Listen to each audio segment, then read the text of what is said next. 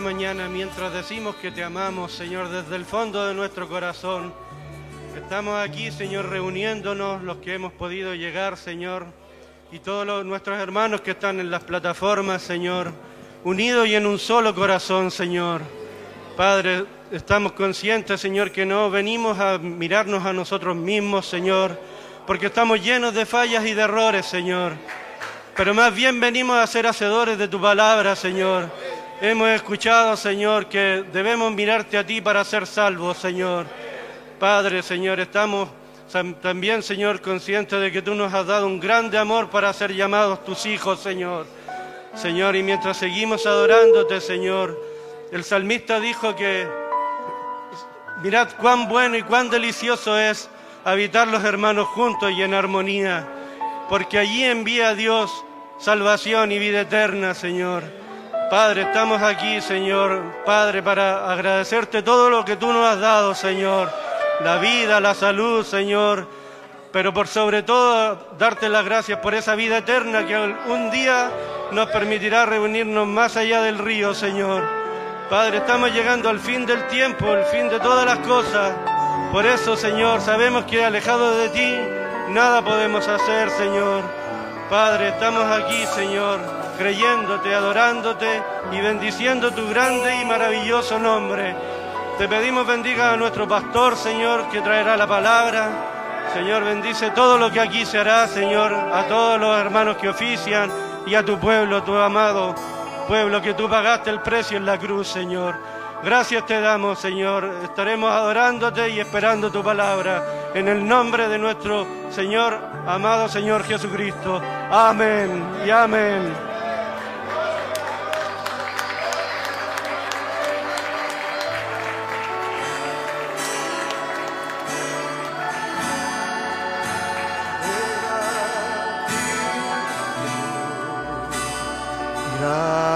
Gracias, Cristo.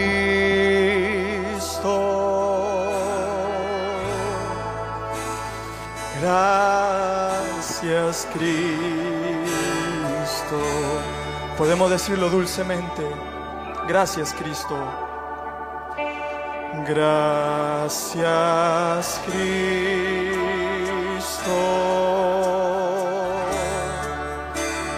Gracias, Cristo.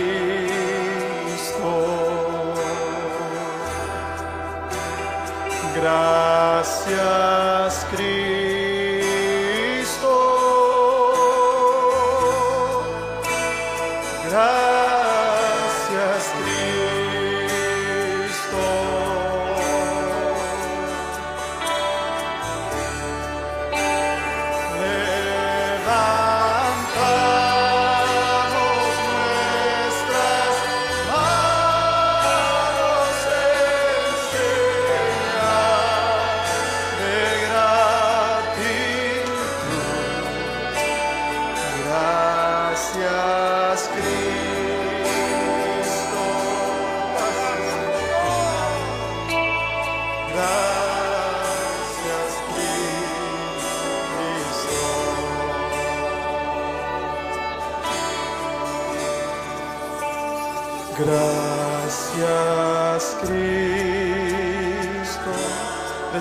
profundo de nuestro corazón. Gracias, Cristo.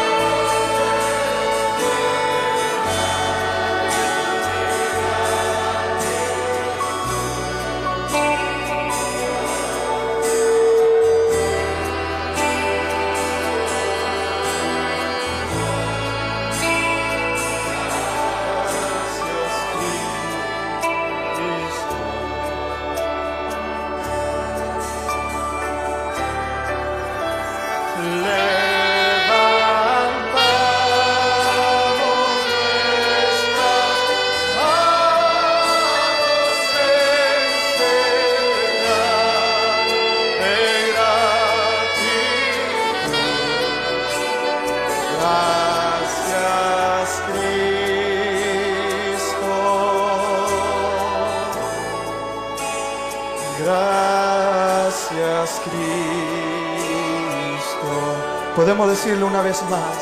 Aleluya. Gracias, Cristo, por todo lo que has hecho, Señor. Gracias.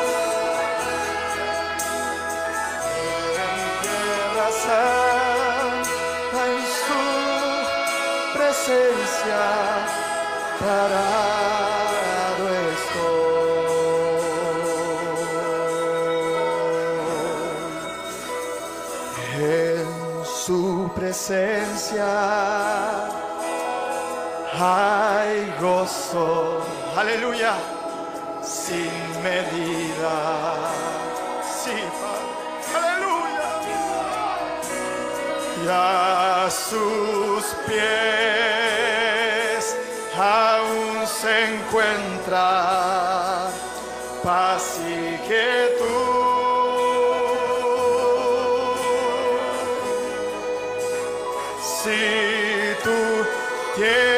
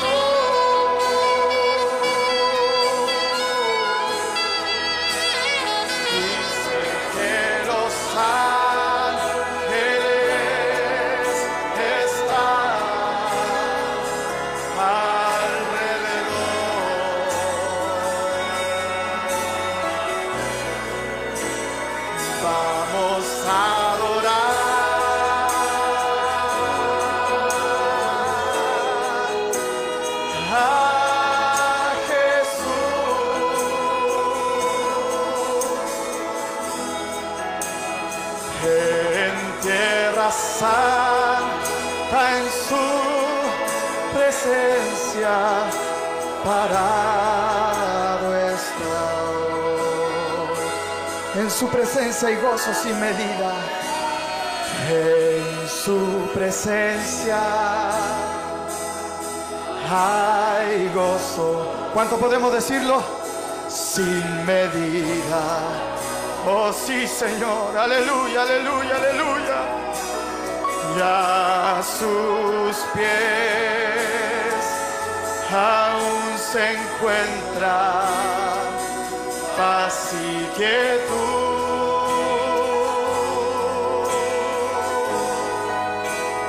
Si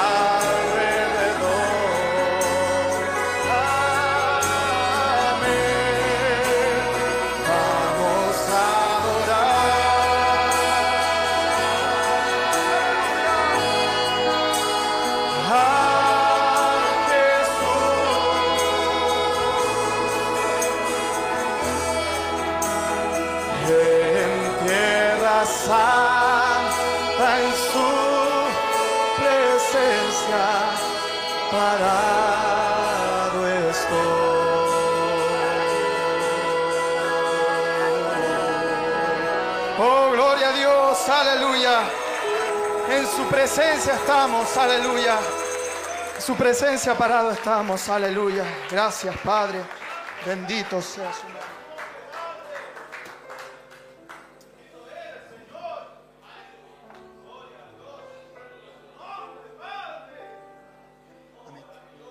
Gloria a Dios, aleluya. Gracias, Padre.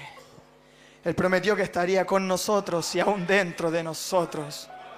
Queremos decir esta mañana, mora en mí, mora en mí. Oh, gloria a Dios.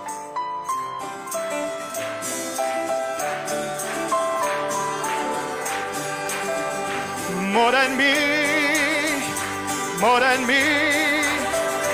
Aleluya, es consuelo en, oh, mora en mí,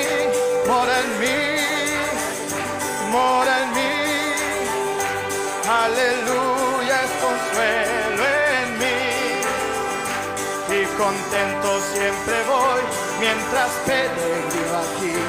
El consolador ya mora en, mora en mí, mora en mí, mora en mí. Aleluya,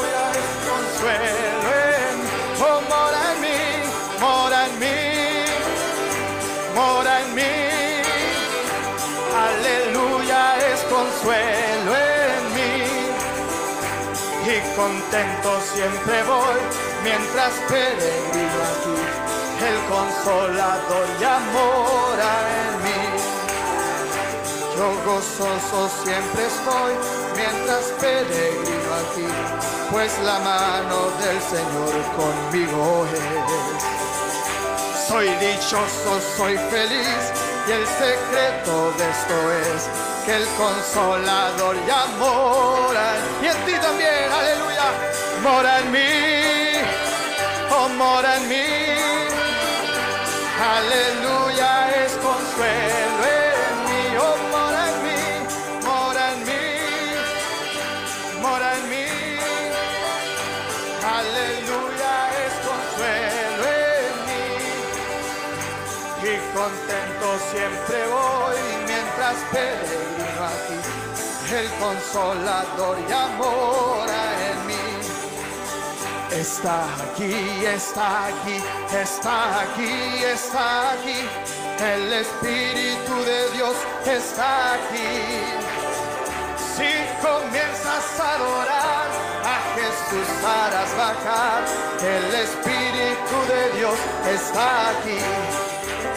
Está aquí, está aquí, está aquí, está aquí. El Espíritu de Dios está aquí. Si comienzas a adorar a Jesús harás bajar. El Espíritu de Dios está aquí. Dios no está muerto, Él está vivo. Dios no está muerto, Él está vivo. Dios no está muerto, Él está vivo. Lo siento en mis manos, lo siento en mis pies, lo siento en mi ser, lo siento alrededor de mí. Aleluya. Dios no está muerto, Él está vivo. Dios no está muerto, Él está vivo. Dios no está muerto, Él está vivo. Lo siento en mis manos, lo siento en mis pies, lo siento en mi ser, lo siento alrededor de mí. Este es el día, aleluya. Este es el día, este es el día que el Señor me dio, que el Señor me dio. Ven a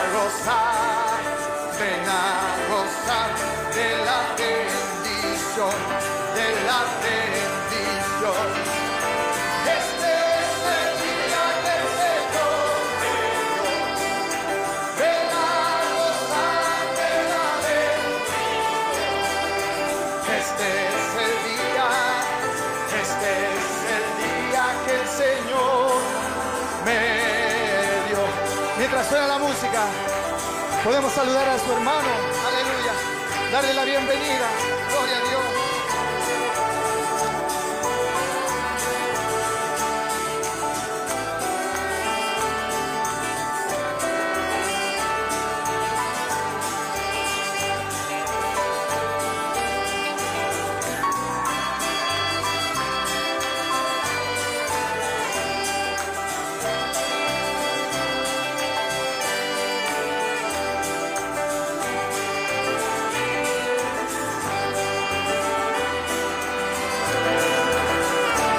se prepara nuestro hermano Damián con su oportunidad para darnos lo que hay en su corazón. Aleluya.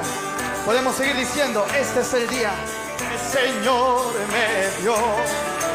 Ven a gozar, ven gozar de la bendición, de la bendición.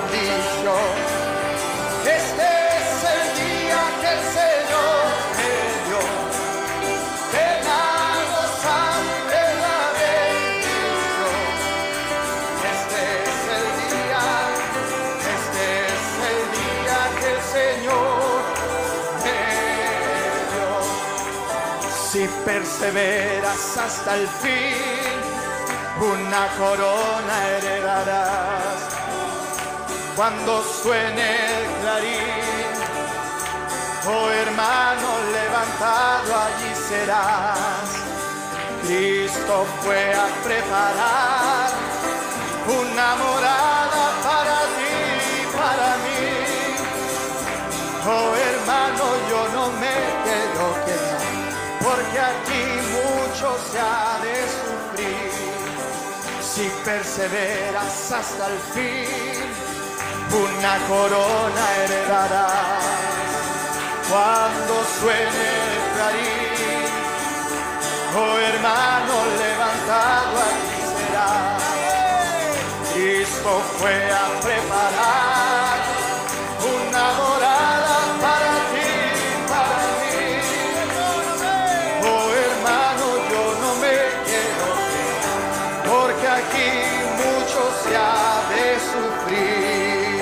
Gloria a Dios, hermano, pueden tomar su asiento. Amén.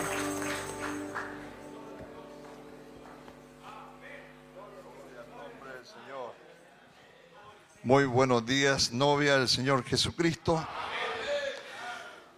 Verdaderamente vengo, como les decía, allá en la reunión de pastores, comprimido. Así que que Dios nos ayude porque, bueno, ustedes saben, su pastor, él es muy generoso, muy bondadoso. Y entonces eh, me decía que tenía una oportunidad para predicar esta mañana, ¿no? Le dije yo. Hermano, esto ya no es, no es escuela, hermano. Esto ya es universidad. Le entrego esa primicia. Vengo de reunión de los grandes, de los ministros de Chile. Y he visto cómo Dios nos ha bendecido. Así que, hermano, usted ya no viene a la escuela, viene a la universidad. Así que aquí hay un decano. ¿Qué voy a decir yo? Vengo a aprender. Así que les saludo en el nombre del Señor Jesucristo. Entrego saludos de los hermanos en Calama, en Antofagasta. Y muy contento, agradecido al Señor de poder compartir con ustedes esta, esta gracia del Señor que por revelación fresca, nutriente y vivificante y prevaleciente nos tiene aquí en esta hora para perfeccionarnos. Así que si usted cree que ha avanzado algo o que tiene algo, hay mucho más todavía. Así que como dijo el apóstol Pablo, ¿ah? con todo lo que él tenía, pero él dice, no, no, no, no, no es que yo crea que ya, ¿no es cierto? Ya no hay nada más que me puedan enseñar. No. Siempre vamos a estar aprendiendo. Porque la inmensidad y la sabiduría de Dios, hermano, nuestra mente humana es muy limitada. Pero atesórele usted en su corazón. Y las cosas que no entienda, se lo dijo, estoy consciente que aquí hay cuatro generaciones, hermano. ¿Ah? Así que jóvenes, los que vienen llegando, ¿verdad? A cada uno de ustedes, los que no se han bautizado todavía, los que recién se bautizaron, los que llevan, vamos a decir, hasta 10 años, 15 años. ¿Ah? Hay una carrera por delante. Hay una carrera. Si el profeta dice, hermano, que un creyente con dos años en este mensaje, o sea, sin faltar a la lista, pues, hermano. Ve usted que en las clases toman asistencia, ¿sí o no? Usted no puede llegar a final de año, hermano, con, con la mitad de la asistencia que va repitiendo.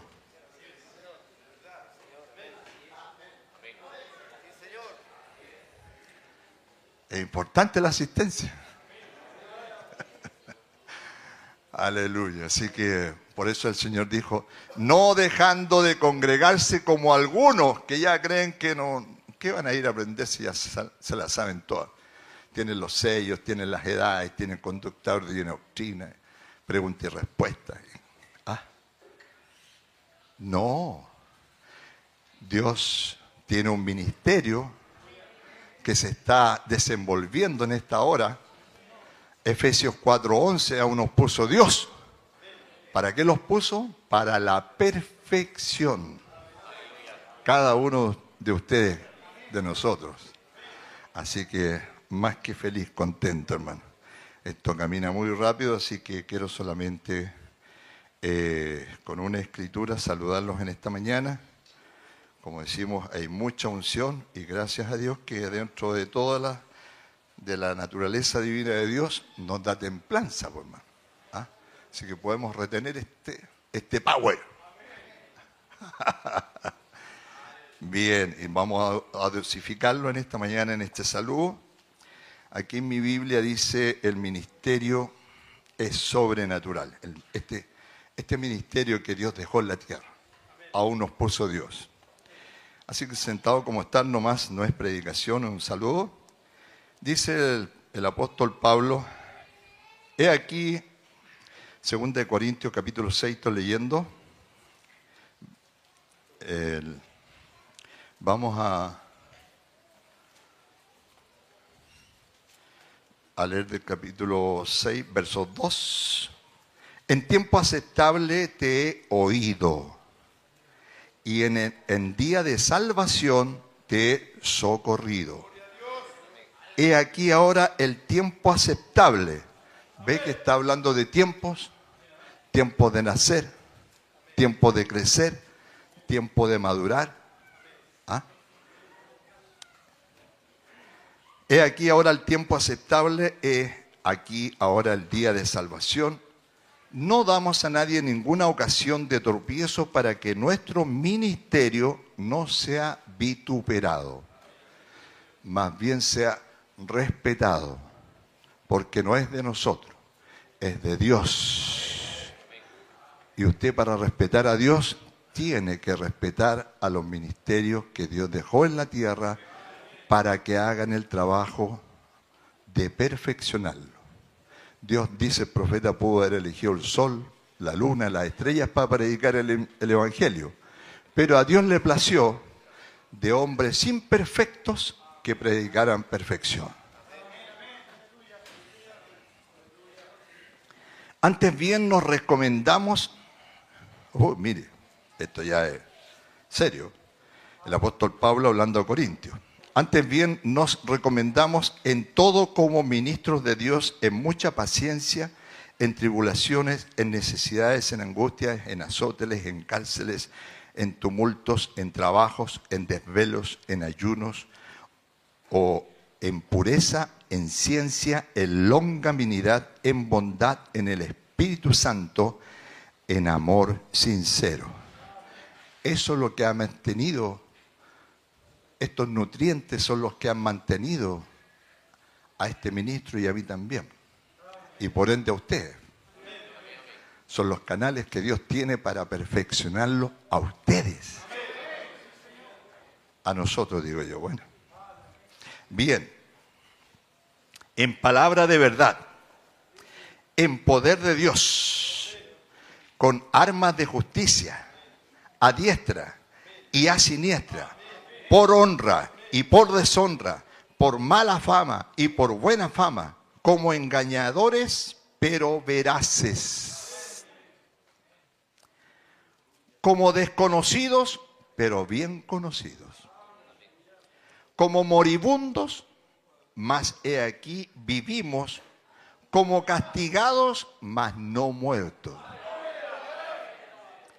Como entristecidos, mas siempre gozosos. es algo en tu alma, algo en tu corazón. ¿ah? Como pobres, más enriqueciendo a muchos. Como no teniendo nada, no tengo casa, no tengo ni bicicleta, pero lo poseemos todo. ¿Cuántos creen eso? Aleluya. Bien.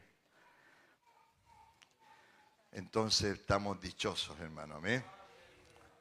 Y dichoso, dichoso es una palabrita que quizás no la entendiéramos en su contenido, pero tengo anotado aquí, que el Señor me ayude, esta cosa no la domino mucho, Salmo 65, 4 dice, dichoso el que tú escogieres e hicieres llegar para que habite en tus atrios. ¿Cuánto estamos en los atrios del Señor? Dichoso, hermano. Es un poquito más que feliz.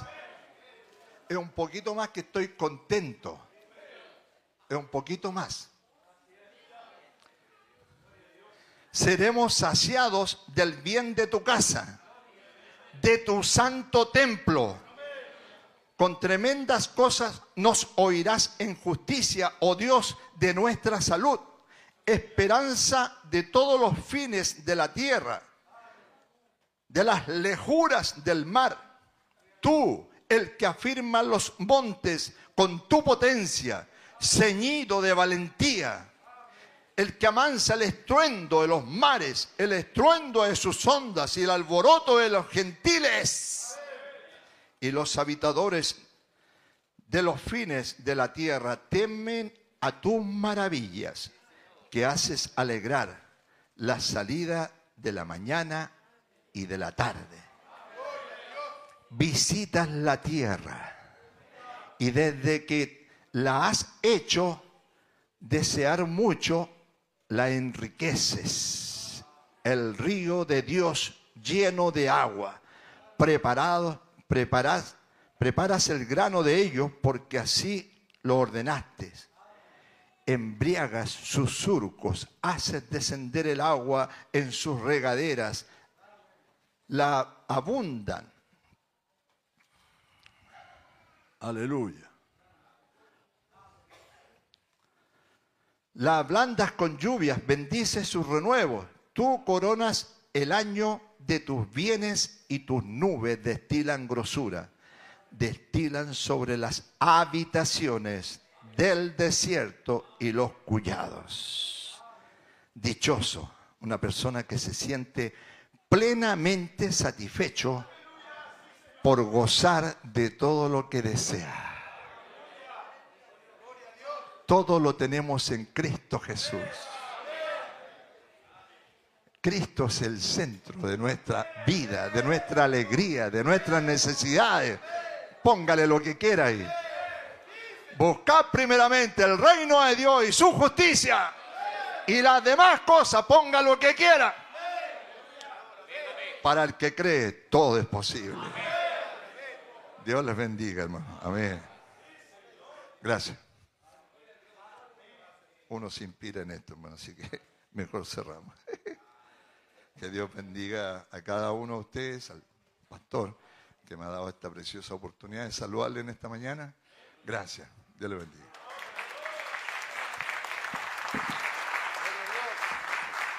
Aleluya, gloria a Dios.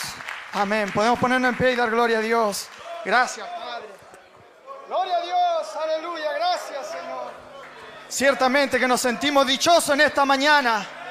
Oh, bendito sea el Señor. Aleluya, gloria a Dios. Mientras la escuela dominical eh, sale a, a sus respectivas clases, podemos decir que contento yo estoy. Aleluya. Estamos dichosos. Gloria a Dios.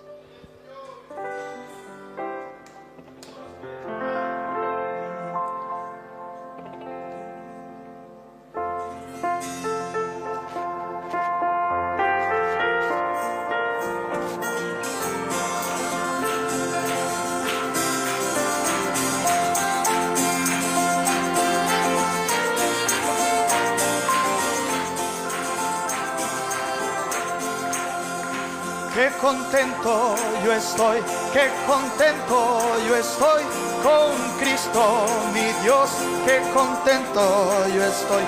Él quitó mi pecado y limpió mi maldad y por eso contento yo estoy. Qué contento, qué contento yo estoy, qué contento yo estoy con Cristo, mi Dios, qué contento yo estoy.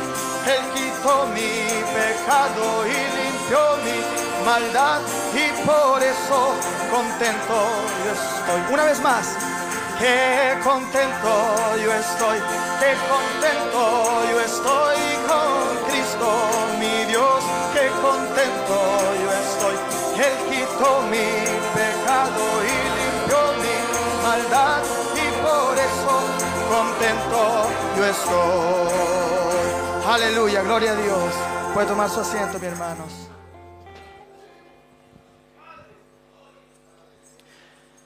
Oh, gloria a Dios. Tenemos a nuestra hermana Paz que se está integrando a los músicos con la flauta.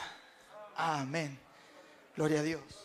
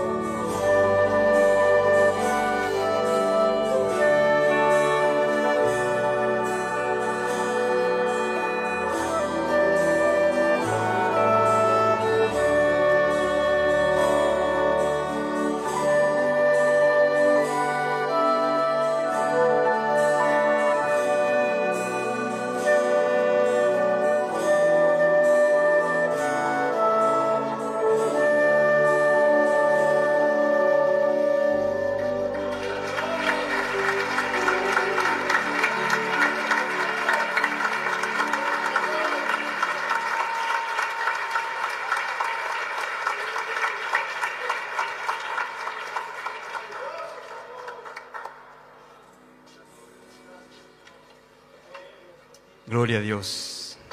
Ayer conversando con nuestros hermanos adolescentes, le mostramos cuál es la necesidad cuando Dios hace algo por nosotros, ser agradecido. Y Dios me está recordando a, mí ahora lo que estaba predicándole ayer a los adolescentes. Me decía, tú fuiste agradecido por la oración que se hizo por tu hija Sayen.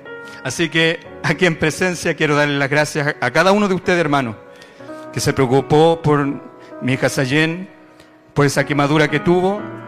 Todo está bien. Y le doy las gracias a Dios también en presencia de cada uno de ustedes, porque Él es bueno. Que Dios les bendiga.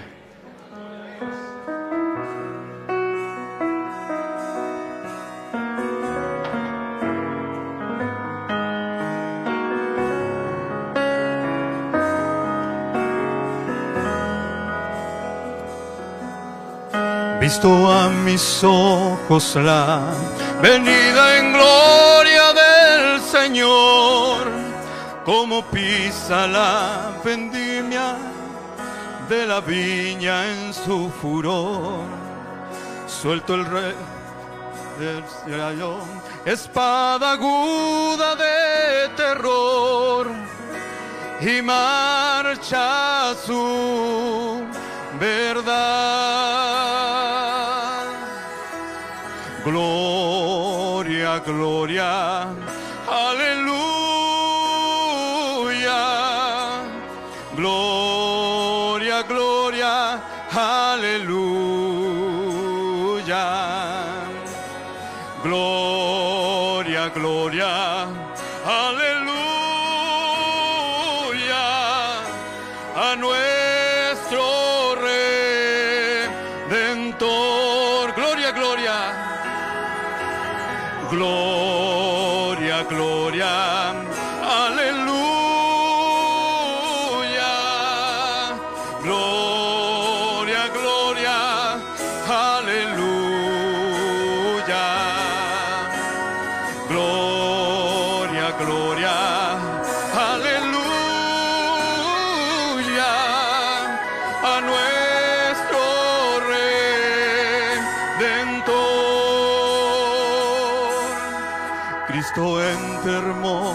lirios, a través del mar nació, con la gloria en su pecho, esperanza al mundo dio.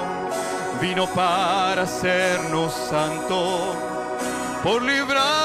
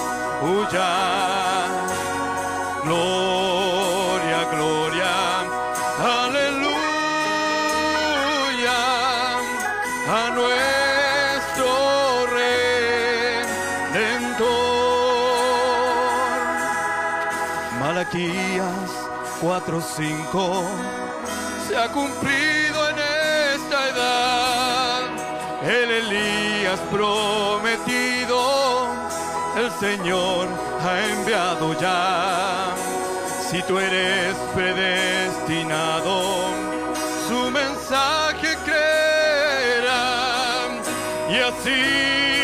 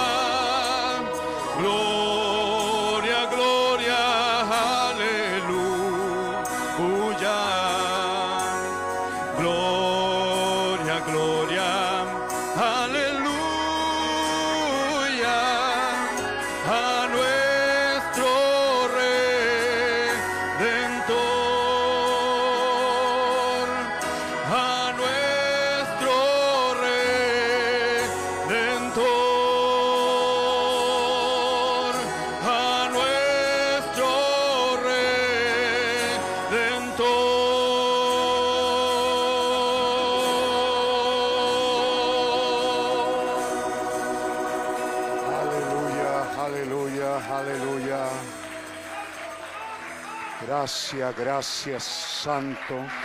Santo, santo, santo eres, Señor Dios Todopoderoso. Con adoraciones, con alabanza nos acercamos a tu presencia. Recibe, Señor Dios Todopoderoso, toda adoración y alabanza que tu pueblo trae en esta mañana, Señor. Cuando con regocijo otra vez somos reunidos en el bendito y todopoderoso nombre del Señor Jesucristo. Recibe nuestras adoraciones y alabanza, nuestras acciones de gracia, nuestra gratitud, nuestras oraciones sobre tu altar. También, oh Dios, recibe nuestras confesiones. Perdona, oh Dios, nuestras fallas, errores, nuestros pecados delante de tu santa presencia. Si hemos hecho algo que no te agradó o dicho, Señor, perdónanos. Venimos por esos pasillos de misericordia. Venimos confiando que tú eres un Dios rico en misericordia. En la Santa Biblia encontramos en tu palabra, Señor, que nuevas son cada mañana tus misericordias y que tú eres rico en misericordia y que la tierra está llena de tu misericordia. Así que nos acogemos a tu misericordia en esta mañana, que nos perdones, Señor, en nuestras debilidades, en nuestras fallas, si hemos dicho, si hemos hablado alguna cosa incorrecta o hemos hecho algo que pudiera ser motivo de tropiezo a alguien. Oramos que nos perdones, Señor. Tu gracia sea sobre nosotros. Recibe, Señor Dios, sobre tu altar. Nos acercamos a ti en el nombre del Señor Jesucristo nombre que es por sobre todo nombre, y nombre que tú nos dijiste que todo lo que pidiéramos lo recibiríamos. Y en primer lugar queremos poner sobre tu altar nuestras adoraciones, nuestras alabanzas, nuestras expresiones de gratitud. Gracias te damos, Señor. También, Señor, tú sabes que hay enfermos, que hay necesidades, que hay hermanos, gentes, vecinos, amigos, que no la están pasando bien, quizás también familia, y queremos poner sobre tu altar, oh Dios, que te acuerdes de nosotros aquí en la tierra, de los que nos rodean y de aquellos que nos encargaron la oración al venir a la iglesia. Acuérdense de mí. Nos acordamos, Señor, y ponemos sobre tu altar. En este día de pandemia, en este día tan extraño que estamos viviendo, tu mano de misericordia sea extendida sobre nuestros vecinos, sobre nuestra familia, nuestros amigos, hermanos, compañeros de camino, ya sea colegio, universidad, trabajo. Sé misericordioso en este día tan malo, Señor. Te damos las gracias y nos reportamos a ti en esta hora para este servicio divino en el bendito nombre del Señor Jesucristo. Amén. Dios les bendiga, hermano. Les saludo en el nombre del Señor Jesucristo. Tomen asiento. Parece que estamos sin conexión todavía. ¿O ya se restableció? ¿Sí? Ya, ya se restableció. Esas cosas de internet que pasan. Así que si ya está restablecido, una vez más saludamos a los que están en, en sus casas, en la internet, los que están en los altares familiares a todos los hermanos, amigos que nos sintonizan aquí y en diferentes lugares, un saludo en el bendito nombre del Señor Jesucristo. Bueno, yo creí que el hermano Damián nos iba a predicar, pero algo pasó, no sé, no quiere. Ah, pero se va a quedar hasta cuándo. Así que la próxima semana entonces lo, lo amarraremos de una patita por aquí. Amén. Que Dios bendiga a nuestro hermano Damián y Dios bendiga a la pequeña y amada congregación en Antofagasta. Amén. Así que estamos felices por eso. Tuvimos un buen tiempo, unas reuniones de pastores muy buenas. Fue algo que no habíamos tenido, no habíamos tenido, la verdad que no habíamos tenido. Habíamos deseado tener un lugar así, un, un lugar muy hermoso donde estuvimos rodeado de un sembradío de trigo, unos árboles centenarios.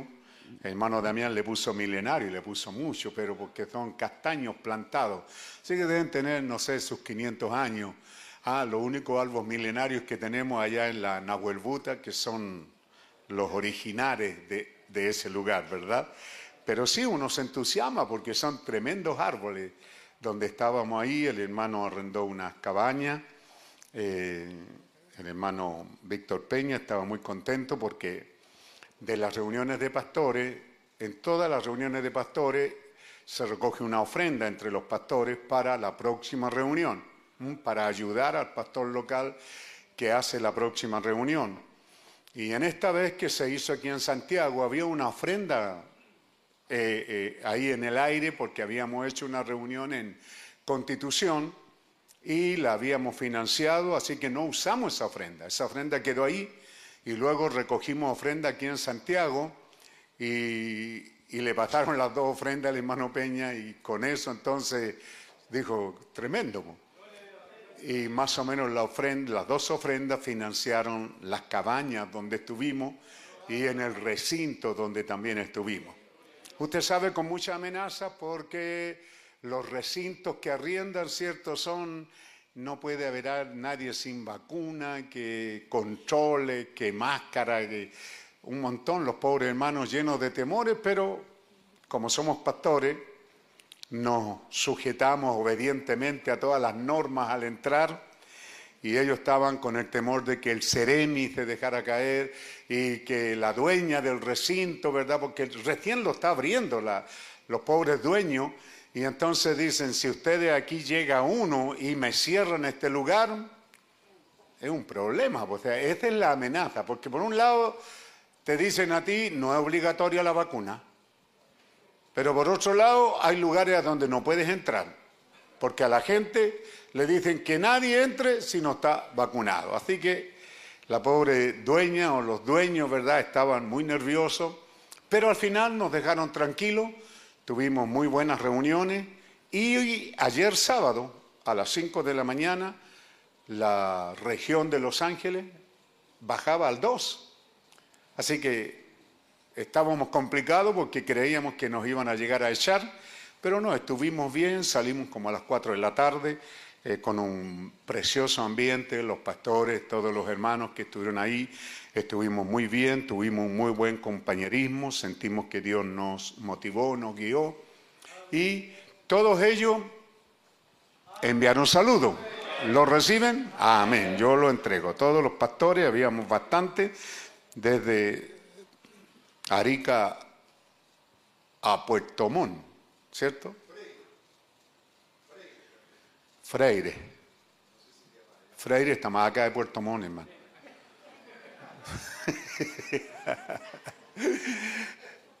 Arica a Puerto Montt. Así que pasando por todas estas áreas, pues hermano, por supuesto. Es que ayer nos vinimos juntos y reímos y bromeamos de buenas ganas. Todavía estamos en el ambiente con hermano Damián. Hicimos todo el viaje juntos hasta este lugar. Así que eso, hermano, lo que puedo reportar, que fue muy bueno lo que Dios nos dio y el buen compañerismo, el buen ambiente que se ha producido entre los pastores en una hora como esta. Y también hicimos una oración especial por el hermano Bindayal, que no ha estado sintiéndose bien y yo me pongo en su lugar, siento un gran amor por él, me siento muy unido a él y muy amigo de mi hermano Bin Anthony Dayal de Trinidad y Tobago. Y entonces me duele mucho saber que un águila como él está enjaulado. ¿Mm? Hay un problema judicial ahí que le quitaron el pasaporte o... Bueno, el asunto está que él no puede salir y él vive saliendo, hermano. Él vive, vive más en el avión que, que en casa. Así que pareciera, yo creo así, que eso le ha afectado bastante. Eh, su ánimo, su fe, su espíritu está muy bien, pero su cuerpo ha resentido el, el golpe de, este terrible momento que estamos viviendo. Y nosotros somos una iglesia, pues si yo tengo un amor especial para Él, todos ustedes también lo tienen, ¿cierto? Así que hermano, eh, eso, pues acuérdense Él y, y que hay una congregación y que hay más, más, la familia se resiente por la salud, pero la congregación de ver a su, a su gran águila enjaulada es terrible. Yo creo que ustedes no lo podrán medir, yo tampoco, pero me hago una idea que debe ser terrible para él, con un ministerio tan grande que Dios le ha dado y moverse a través de las naciones y ahora estar encerrado, yo creo que ha sido muy duro para él. Así que no se olviden de hacer, no, como decíamos días pasados, no ofrecer una oración. Eh, esto no es como quien dice, voy a abonarle algo ofreciendo una oración. No, es suplicando a Dios por lo que Dios nos da, ¿verdad? Mana Nona, nos alegramos. Yo me alegro de verla. Casi dos años de pandemia. A lo mejor usted había venido y no habíamos encontrado, pero, pero me alegra verla. Creo que después de dos años, harto tiempo, casi dos años, ¿cierto? Estamos más o menos hablando. Así que Dios bendiga a nuestra hermana Nona, Dios bendiga a alguien más que estamos apareciendo por estas cosas que se dan. Así que Dios nos bendiga, gracias al Señor. Creo que tenemos una cosa media francesa aquí. Bueno, como son amigos también, voy a dirigirme así, ¿cierto? Nuestro hermano Francois Luinis Morvan. Seguro, con su esposa trae a su pequeña hija Séfora Ansara. Ya tiene un año o más. Así que para ser presentada, y vamos a hacer este trabajo inmediatamente, mientras ellos se preparan, nosotros abrimos la Santa Biblia, que para nosotros los creyentes la Santa Biblia es palabra de Dios. Y en la palabra de Dios, ¿verdad? Encontramos entonces que no encontramos no hay por ninguna parte alguna escritura que diga que los niños deben de ser bautizados. Los niños, no hay mandamiento para los niños. Pero sucedió un hecho, ¿cierto? Sucedió un evento. Entonces es importante saber de que la palabra bautismo significa sepultado en agua. Y el bautismo es requerido a creyentes, a personas ¿Cuáles serían las palabras? En su sano juicio, personas adultas, eh, ¿cierto?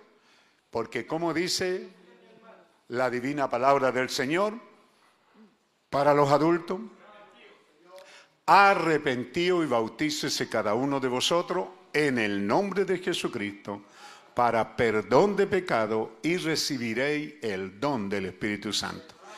Esa es una orden dada a gente consciente. ¿Cómo le llamaríamos eso? ¿Qué dijiste, hermano? Sí, pero muy largo.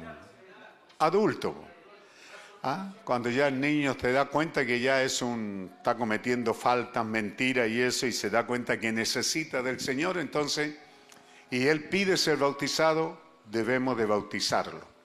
Pero los niños no hay mandamiento, pero se presentó esto, ¿verdad? Lo sabemos, se presentó esta oportunidad en que la Biblia dice, y le presentaban niños para que los tocase, y los discípulos reprendían a los que los presentaban.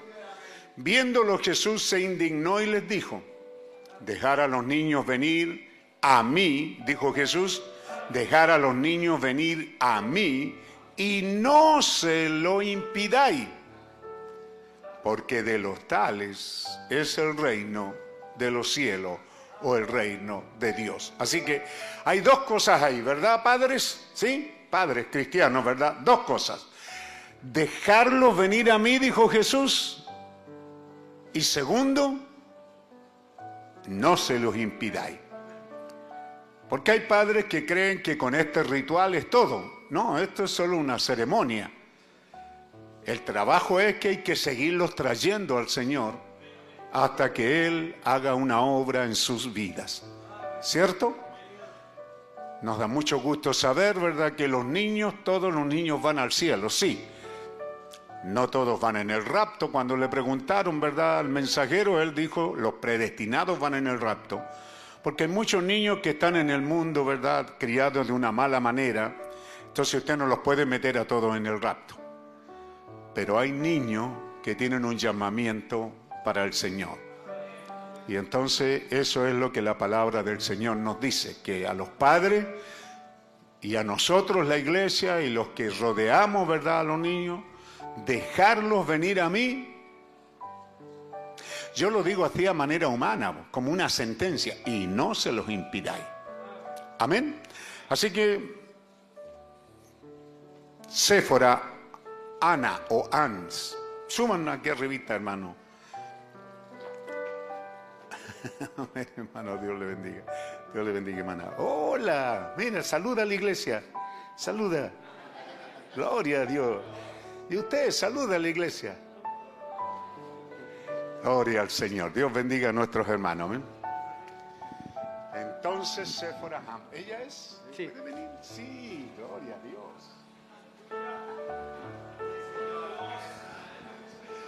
Ponemos de pie entonces y juntos.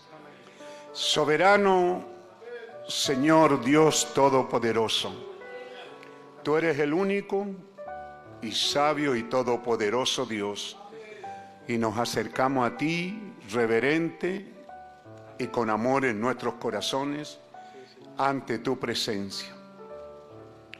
Estos padres aquí, Señor, traen a, a este fruto de su amor, a esta pequeña criatura y oramos por estos padres, Señor, que nada falte, que tú abras un canal de provisión estable para que no le falte nada a esta pequeña en su crianza, que le dé fuerza, ánimo, vigor para cumplir con esas labores de trabajo.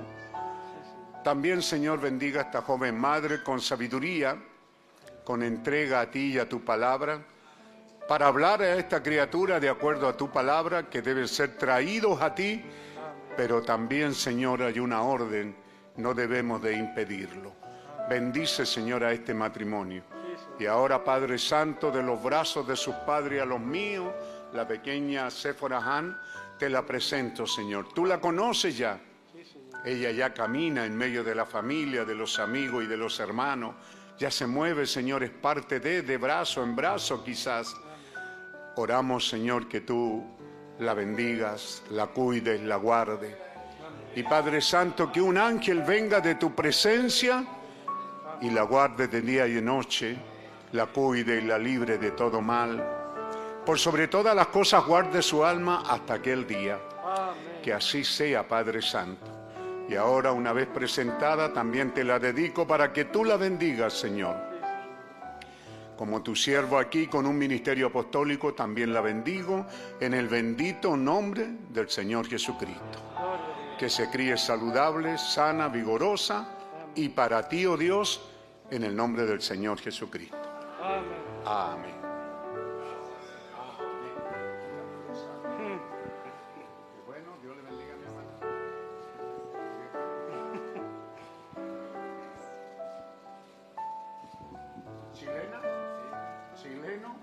Chilena, ¿verdad? Porque el mayor es haitiano, pero ellos nacieron aquí los tres, ¿verdad? Ha pasado el tiempo. Dios bendiga a nuestros hermanos. Demos un aplauso al Señor, digamos gracias. Gloria a Dios, qué bueno es el Señor, ¿verdad? Ellos llegaron a ser como una congregación de unos, no sé, yo digo, pueden ser 50, 80 o 100 y también la pandemia detuvo esto, más algunas situaciones que se presentaron. Pero el hermano Morva me decía en días pasados que pareciera que van a comenzar a reunirse por allá por Colina. Hermano Morva, ¿en estos sigue así todavía? ¿Están planes en Colina? Sí, para que ustedes sepan, iglesia, que ellos ya no estarán en Laura León Coloma, sino que se estarán reuniendo en Colina. Le han pedido a él, los hermanos, volver a reunirse. Amén. Así que nos da mucha alegría que a medida que esto se va en una apertura, como diríamos, ¿cierto? A medida que la pandemia va retrocediendo, a pesar de que hay amenaza en todo el mundo que esto no va a salir, así que Dios nos ayude entonces a vivir con ella, ¿cierto? A vivir con esta pandemia, con los cuidados necesarios y no con miedo, pues hermano, pero sí con, con los cuidados necesarios, ¿verdad? Así que Dios bendiga a nuestro hermano Damián con su esposa, nuestra hermana Gladys que está por ahí, de vienen de Antofagasta. Dios bendiga a nuestro hermano Sadrak Morvan, que viene acompañando también, está por ahí, puede levantar la mano, ahí está también, ¿cierto? Y también el matrimonio Morvan, que usted ya vio. Eh, un joven dice, Jorge Loyola, que ha estado en Santiago algún tiempo y nos ha encontrado y se ha estado reuniendo. Jorge Loyola, ¿puede levantar la mano para saludarlo? Está por ahí. Dios te bendiga, hermano. Amén. Que se sienta bienvenido. Aquí dice que joven. Yo soy un viejo, apenas lo veo. Pero entonces que los jóvenes de aquí a su edad puedan acercarse y ofrecerle, no es una religión diestra de compañerismo, pero significa decirle, estamos de tu lado, somos amigos. Amén. También dice que nos visita esta mañana, no siempre estamos haciendo estas cosas, pero es maravilloso ver que hay gente que nos visita. Una jovencita dice Carolina Alfaro. Puede levantar la mano para por allá está. Dios te bendiga, bienvenida con nosotros. Amén. Ella es vecina de ahí de la población villandina y ahí hay varios hermanos, así que que Dios bendiga todas estas cosas que estamos haciendo para la gloria del Señor. Y creo que eso es alguno de los avisos que tenemos. Quiero invitarles a meditar un poquito. No me preparé mucho, pero no es para hacer guerra con el hermano Damián. Pero pasa eso, a mí también me pasa que cuando uno va a un lugar va para ser parte de la reunión y para oír. Y, la iglesia local dice, bueno, pero usted viene aquí para hablarnos. Así que siempre te da esa, batalla ah, en las visitas, ¿cierto? La, la, iglesia, el pastor descansa y si llegó alguien. Y el que va dice, no, pues yo vengo a oír, dice. Así Dios bendiga a nuestro hermano, si él se queda entonces ya estamos eh, no en una fiesta de comilona de aniversario, pero ya dimos comienzo a nuestro tiempo de aniversario para que eh, todo lo que hagamos sea, sea pensando que Dios ha sido muy rico con nosotros, misericordioso. Imagínense conmigo ya 75 años viviendo en esta vida, lo cual para mí es difícil. Es difícil creer de que esto sea así porque yo me crié en otra época, la de ustedes, donde los viejitos de 65 años morían, 60 años morían. Ya era viejito. Y entonces yo de 75 digo, debe ser un viejito también, solo que yo me creo que no soy tanto. ¿Ah? También hemos cumplido 40 años, lo cual es motivo de gran gozo con el Señor. Entonces, el estar aquí, uno se está preguntando, Señor, ¿qué quieres que haga para ti? ¿No, le, no cree usted? Ya, pues viejo león, pues si Dios nos tiene, tenemos que decir, Señor, ¿qué quieres? Porque has sido tan bueno, nos has bendecido, nos has cuidado, has hecho, eh, nos has permitido a, a los más viejos de una o de otra manera, nos has permitido ver que salimos de esas terribles pobrezas a vivir un poquito mejor. No somos gente rica, pero pero allá atrás, hermano, como decíamos, alguien viniendo en carretón, yendo a la feria y hoy día en una... ¿Usted sabe quién tiene esa camionetaza? ¿Ah? Entonces da, es extraño verlo ahí. ¿Y usted qué es lo que es feriano? Sí, con esa camioneta americana, cuando los ferianos antes íbamos con un carretón con, arrastrándolo. Ve, hemos visto pasar el tiempo, hemos visto cómo Dios nos ha bendecido con este tremendo y rico lugar. ¿No se siente bien así? Llegar aquí donde usted puede respirar bien, tiene un pequeño... Porque estuvimos ahí en Laura León Coloma donde todo estrecho, salir era estrecho, los vecinos nos retaban, nos pegaban, ah, se enojaban. Era terrible estar ahí estrecho, pero mire, venir aquí, entonces sí, Dios nos ha bendecido. ¿ah? Así que estamos muy contentos, pero a la vez preguntándonos, Señor, ¿qué quieres que haga? ¿Qué más quieres que haga? Y Dios está como diciéndome las cosas que hay que hacer, así que yo estoy dispuesto a hacerlas. Si Él nos da fuerza para que podamos hacer lo que Él nos ha llamado a hacer, ¿verdad? Así que, como esas cosas, hermano, que seamos agradecidos. Creo que la familia que andaba afuera ya regresó. José parece que todavía no. José todavía no ha regresado, así que que Dios sea cuidando de los hermanos y gracias por los que ya están regresando. Y no porque regresen, porque pueden quedarse allá, la situación es mejor, hay mejores trabajos, sino porque tanto para salir como para regresar es difícil. ¿ah? Así que Dios nos bendiga. Entonces dijimos en segunda de Pedro 3, hermano. He estado ahí con algunas citas en esta mañana y yo espero que usted enamore. Ah, pero sí, Pablo me dice que sí llegaron. ¿Y cuándo llegaron? El miércoles. Así que llegaron bien David, Pablo Oye, gritan todos. ¿Qué más? Eran tres. No, pero yo dije, Pablo, David Cáceres y ¿quién más me falta? Ya, esto, ¿para qué dicen todos los tres nombres otra vez?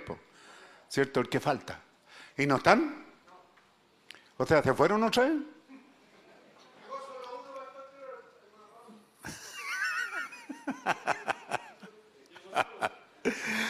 Amén, que Dios nos bendiga, hermano. Es una tremenda escritura. Eh, estuvimos hablando de ello en la reunión de pastores y, cuando uno habla de ello aparecen más cosas y luego cuando seguimos conversando sobre el tema aparecen todavía más cosas. Así que por eso queremos tocar un poquito, ya el tiempo ha avanzado, pero damos lectura en el bendito y todopoderoso nombre del Señor Jesucristo en la Santa Biblia, segunda epístola universal, universal del apóstol San Pedro, capítulo 3. Y dice así, amados. Ah, gracias. ¿Se siente bien? Pues la palabra parte diciéndole amados. Esta es la segunda carta que os escribo y en ambas despierto con exhortación vuestro limpio entendimiento, para que tengáis memoria de las palabras que antes han sido dichas por los santos profetas, y del mandamiento del Señor y Salvador dado por vuestros apóstoles. ¿Ve? Tener memoria de la palabra dicha por los profetas y del mandamiento del Señor y Salvador dado, Pedro está diciendo por nosotros, a ustedes, ¿cierto? Por vuestros apóstoles. Sabiendo primero esto, que en los postreros días vendrán burladores andando según sus propias concupiscencias, diciendo, ¿Dónde está la promesa de su advenimiento? Porque desde el día en que los padres durmieron, todas las cosas permanecen así como desde el principio de la creación. Estos ignoran voluntariamente que en el tiempo antiguo fueron hechos por la palabra de Dios los cielos y también la tierra, que proviene del agua y por el agua subsiste Ay, qué cosa más tremenda. Por lo cual el mundo de entonces pereció anegado en agua. Usted sabe eso, ¿verdad? En los días de Noé. Pero los cielos y la tierra que existen ahora están reservados por la misma palabra, guardados para el fuego en el día del juicio y de la perdición de los hombres impíos. Mas, oh amado, no ignoréis esto, que para con el Señor un día es como mil años y mil años como un día. El Señor no vendrá, no retarda, perdón, el Señor no retarda su promesa, según algunos la tienen por tardanza, sino que es paciente para con nosotros, no queriendo que ninguno perezca, sino que todos procedan al arrepentimiento. Eso es lo que Dios quiere. ¿Le queda claro? Dios quiere que todos procedan al arrepentimiento. El amor de Dios es para todos. Aleluya. Pero el día del Señor vendrá como ladrón en la noche, en el cual los cielos pasarán con gran estruendo y los elementos ardiendo serán deshechos y la tierra y las obras que en ellas hay serán quemadas. Está hablando de este día del Señor. Puesto que todas estas cosas han de ser desechas, ¿cómo no debéis vosotros andar en santa y piadosa manera de vivir, esperando y apresurándoos para la venida del día de Dios, en el cual los cielos encendiéndose serán deshechos y los elementos siendo quemados se fundirán? Pero nosotros esperamos, según sus promesas, cielos nuevos y tierra nueva en los cuales mora la justicia. Por lo cual, hermano, estando en espera de estas cosas, mientras estamos esperando, ¿cuántos están esperando estas cosas? Aleluya. Por lo cual, oh amado, estando en espera de estas cosas, procurad con diligencia ser hallados por Él sin mancha e irreprensible en paz. Y tener entendido que la paciencia de nuestro Señor es para salvación como también nuestro amado hermano Pablo, según la sabiduría que le ha sido dada, os ha escrito. Casi en todas sus epístolas, hablando en ella de estas cosas, entre las cuales hay algunas difíciles de entender, las cuales los indoctos e inconstantes tuercen, como también las otras escrituras, para su propia perdición. Así que vosotros, oh amado, sabiendo de antemano, guardaos, no sea que arrastrados por el error de los inicuos, caigáis de vuestra firmeza. Antes bien, creced en la gracia y en el conocimiento de nuestro Señor y Salvador Jesucristo a Él sea gloria, ahora y hasta el día de la eternidad. Qué tremenda escritura, ¿verdad? Padre Celestial, te damos las gracias por esta carta que ha viajado a través del tiempo de dos mil años para llegar tan viva, tan nutriente, tan refrescante a este día final donde nos ha tocado a nosotros que hemos caído en suerte de ser tus creyentes en esta caminata final, en este tiempo del fin. Te damos las gracias, Señor. Te pedimos que bendigas tu palabra y la hagas fija en nuestros corazones. Que no se nos olvide y que durante la semana podamos meditar en ella. Que así sea, Padre. Te lo pedimos mientras te pedimos que nos bendigas en la predicación, en la exaltación y en las cosas que tú tengas que decirnos en el nombre del Señor Jesucristo. Amén.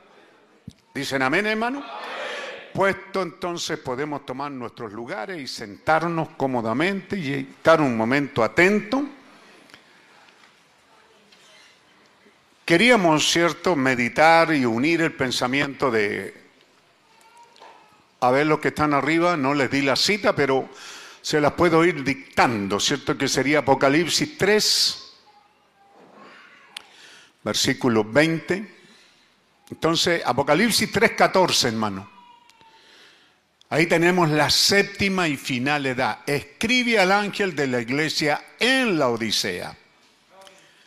Y Dios nos ha permitido por su gracia y su grande amor saber cuáles son las edades, por consiguiente saber de que el tiempo que estamos viviendo es el tiempo natural, político, gentil de la séptima edad llamada la Odisea. Y la Odisea significa los derechos de la gente que partieron como los derechos de la mujer.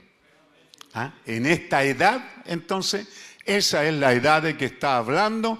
Y aquí tenemos al que habla esta edad. ¿Quién es el que habla? He aquí el amén. Ese es el que habla. Y amén lo resumimos en una palabra, cúmplase. ¿Ah? ¿Lo entiende? Cúmplase. Amén es lo que Dios dice, así sea. ¿Ah? Cuando usted dice amén, es así sea, Señor. Por eso decimos amén a la palabra. Mayormente si la palabra dice que Él sana a los enfermos, decimos amén. ¿Cierto? Que así sea que esa palabra se cumpla.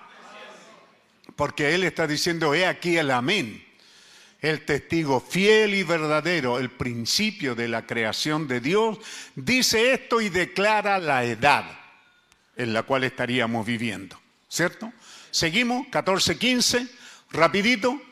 Yo conozco tus obras, que no eres frío ni caliente, ojalá fuese frío o caliente, porque pero por cuanto eres tibio y no frío ni caliente, te vomitaré. La actitud de los creyentes de esta edad séptima es ni muy adentro que te quemen, ni muy atrás que te enfríe. ¿Ves?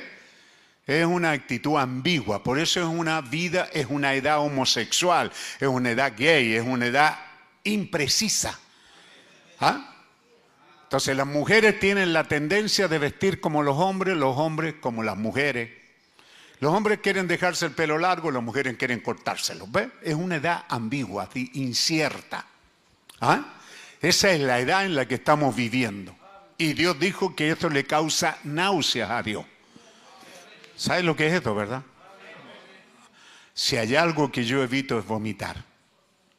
Hay gente que cuando algo le cae mal al estómago corre al baño y hace todo lo posible. Y yo hago todo lo posible por no vomitar, hermano. Esa cosa es terrible, ¿verdad? ¿Sí? Eso le causa a Dios una vida imprecisa, ambigua. Sigue diciendo, porque tú dices yo soy rico y me he enriquecido, ve la edad que vivimos y de ninguna cosa tengo necesidad. ¿Ah? La gente ya, ya no tengo necesidad de la iglesia, no tengo necesidad de Dios, no tengo necesidad. ¿Ve por qué? Y de ninguna cosa tengo necesidad. Y Dios dice, y no sabe que tú eres un desventurado, miserable, pobre, ciego y desnudo. Así es como Dios la ve. Ahí tenemos la mitad del versículo, cómo la gente, cómo la iglesia se ve, y la otra mitad, cómo es que Dios nos ve. ¿Correcto? ¿Seguimos? Por tanto, yo te aconsejo que de mí, dice Dios, compre oro refinado en fuego, para que seas rico en verdad y vestiduras blancas para vestirte, y que no se descubra la vergüenza de tu desnudez, y unge tus ojos con colirio para que veas. Nunca ha existido una edad donde la gente anda más desnuda que en esta edad. No estamos predicando mucho de eso. Así que vaya nomás. Me refiero, estoy pasando. Yo reprendo y castigo a todos los que amo. Bueno, ¿y por qué se enoja cuando le llega a ti la dura dosis? ¿No le gusta que Dios lo ame? Yo reprendo y castigo a todos los que amo. Sé pues celoso y arrepiéntete. He aquí yo estoy a la puerta y llamo. Si alguno oye mi voz y abre la puerta, entraré a él y cenaré con él y él conmigo. cosas muy sabidas de nosotros que en el, entrando en el libro de Apocalipsis, ¿ah? encontramos que Juan está hablando de la experiencia que tiene ahí y él está de cierta manera y dice, y oí detrás de mí una voz. ¿Cierto? Juan oyó allá atrás. Usted sabe dónde oye la voz, ¿verdad? Usted estando en la casa, si alguien grita, usted sabe dónde gritó. Si alguien llama, usted va a ese lugar porque tenemos la habilidad de oír y de saber de dónde proviene la voz. Juan la escuchó que venía detrás de él y se volvió para ver la voz y vio que la voz estaba en medio de los siete candeleros de oro, en medio de las siete edades de la iglesia. Pero aquí Juan nos está diciendo que la voz está fuera de la iglesia. Esta es la edad más tremenda. A ver si traje un pequeño, pequeño recorte. No hay palabras para denunciar, para pronunciar una denuncia más áspera. Y a la vez, jamás ha habido una gente tan orgullosa y tan arrogante y tan religiosa que mereciera esta denuncia o esta pronunciación de un juicio tan fuerte porque nunca ha habido una edad tan negra, tan nefasta, que haya echado fuera a Dios. Esta edad de la Odisea, este tiempo que estamos viviendo, con sus políticas, sus religiones, con todo eso han echado fuera a Cristo de la iglesia por única vez en la historia del mundo, Él está afuera golpeando. ¿Por qué está afuera si es su casa? Porque su propia mujer, su propia esposa, la iglesia, lo echó fuera. Y no solo lo echó, sino que la iglesia sigue llamándose la esposa de Cristo. Es la edad, es el cuadro más negro. ¿Ah? Pero también dice, ¿verdad? También hallamos a la gente de la vid verdadera, el espíritu verdadero y de la iglesia verdadera exaltada al mismo trono de Dios con el honor más alto que se haya atribuido a un grupo humilde, firme y espiritual. También a través de toda la historia nunca Dios ha exaltado a un grupo de creyentes a una posición más alta que esta edad. Donde Dios lo llama para ser parte, ¿verdad? ¿Qué es lo que dice el siguiente versículo, hermano? Para que, ¿cierto? Al que venciere, le daré que se siente conmigo en mi trono, así como yo he vencido. Ahora, hermano, cada vez, para ustedes jóvenes que estudian, que leen, cada vez que ha habido una guerra, ambos bandos presumen, porque si no fuera así no irían a la guerra. Ambos bandos presumen que van a ganar. ¿Ah? Por eso se enfrentan en una guerra. Pero la situación es quién en verdad va a ganar. Esos hombres que van a la guerra, que les ponen un arma en la mano y un juramento y defienden al papá y a la mamá y defienden a la patria, ellos van felices a rendir su vida si fuera necesario, porque ellos van convencidos que son parte de una guerra y que ellos van a ganar. ¿Ah? Pero no lo saben. Las arengas de sus superiores, ¿verdad?, le hacen creer que van a ganar. Se nos dice, yo no sé alemán y nunca he oído un discurso, pero oigo por ahí voces, ¿verdad?, que dicen que Hitler tenía una oratoria tremenda, cautivante, envolvente. La gente podía estar por horas escuchándolo y fanáticos ahí. Y ellos estaban convencidos que iban a ganar la guerra mayormente cuando sus primeras batallas comenzaron a ser ganadas. Pero no lo sabían. Siempre es así. Pero nosotros somos el único grupo que por revelación de Dios sabemos quién va a ganar esta guerra. ¿Cómo pudiera usted quedarse en el camino si usted sabe quién va a ganar la guerra? Usted dirá, sí, pero es que ambos lados saben que creen que van a ganar. No, el diablo sabe que va a perder. Solo que es cabeza dura y es diablo. No puede renunciar a lo que es. Él sigue insistiendo en que va a ganar, pero él odia el libro de Génesis, el primer libro de esta Biblia y el último. Porque en esos libros está escrito quién gana la guerra. ¿Quién gana la batalla final? Y él sabe que en esos libros él pierde. Oh, aleluya. Él sabe que él pierde.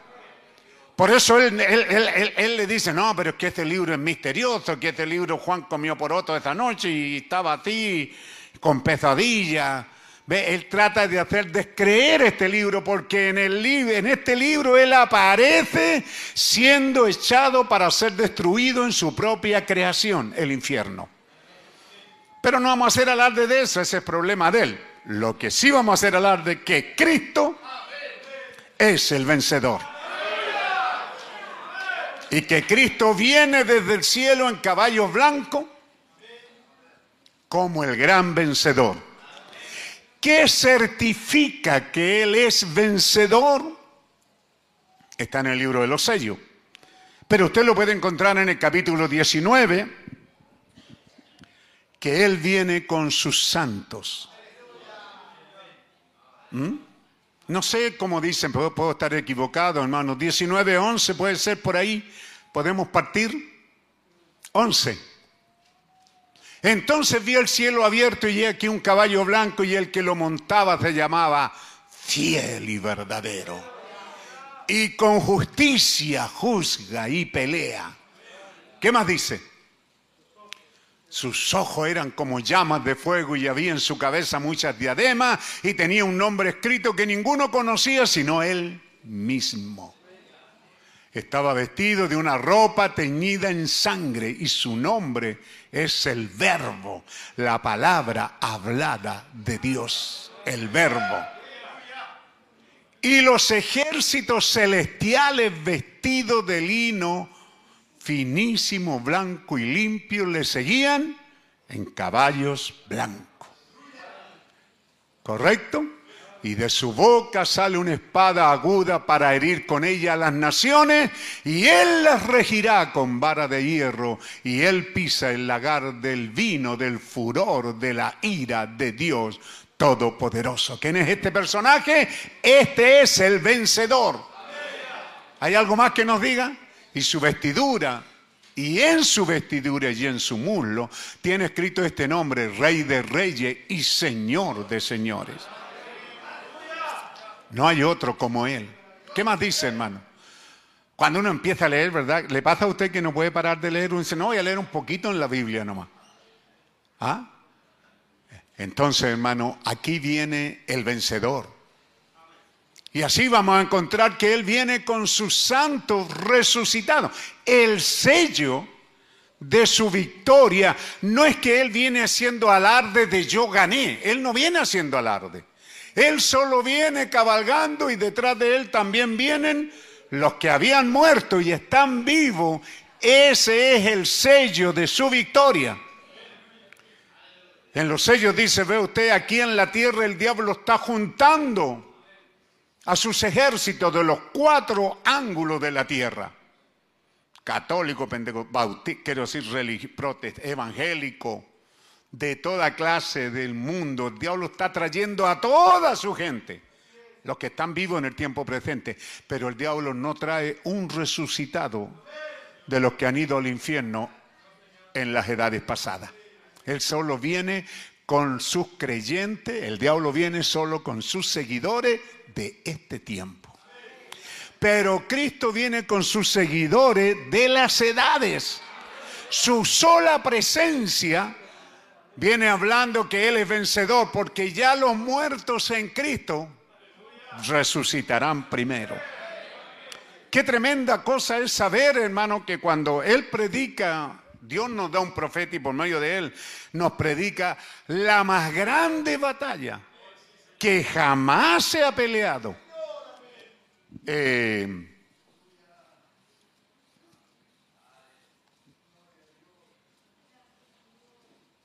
11 de marzo del 62, la más grande batalla que jamás se ha peleado. Nunca se ha peleado esta batalla. ¿Ah?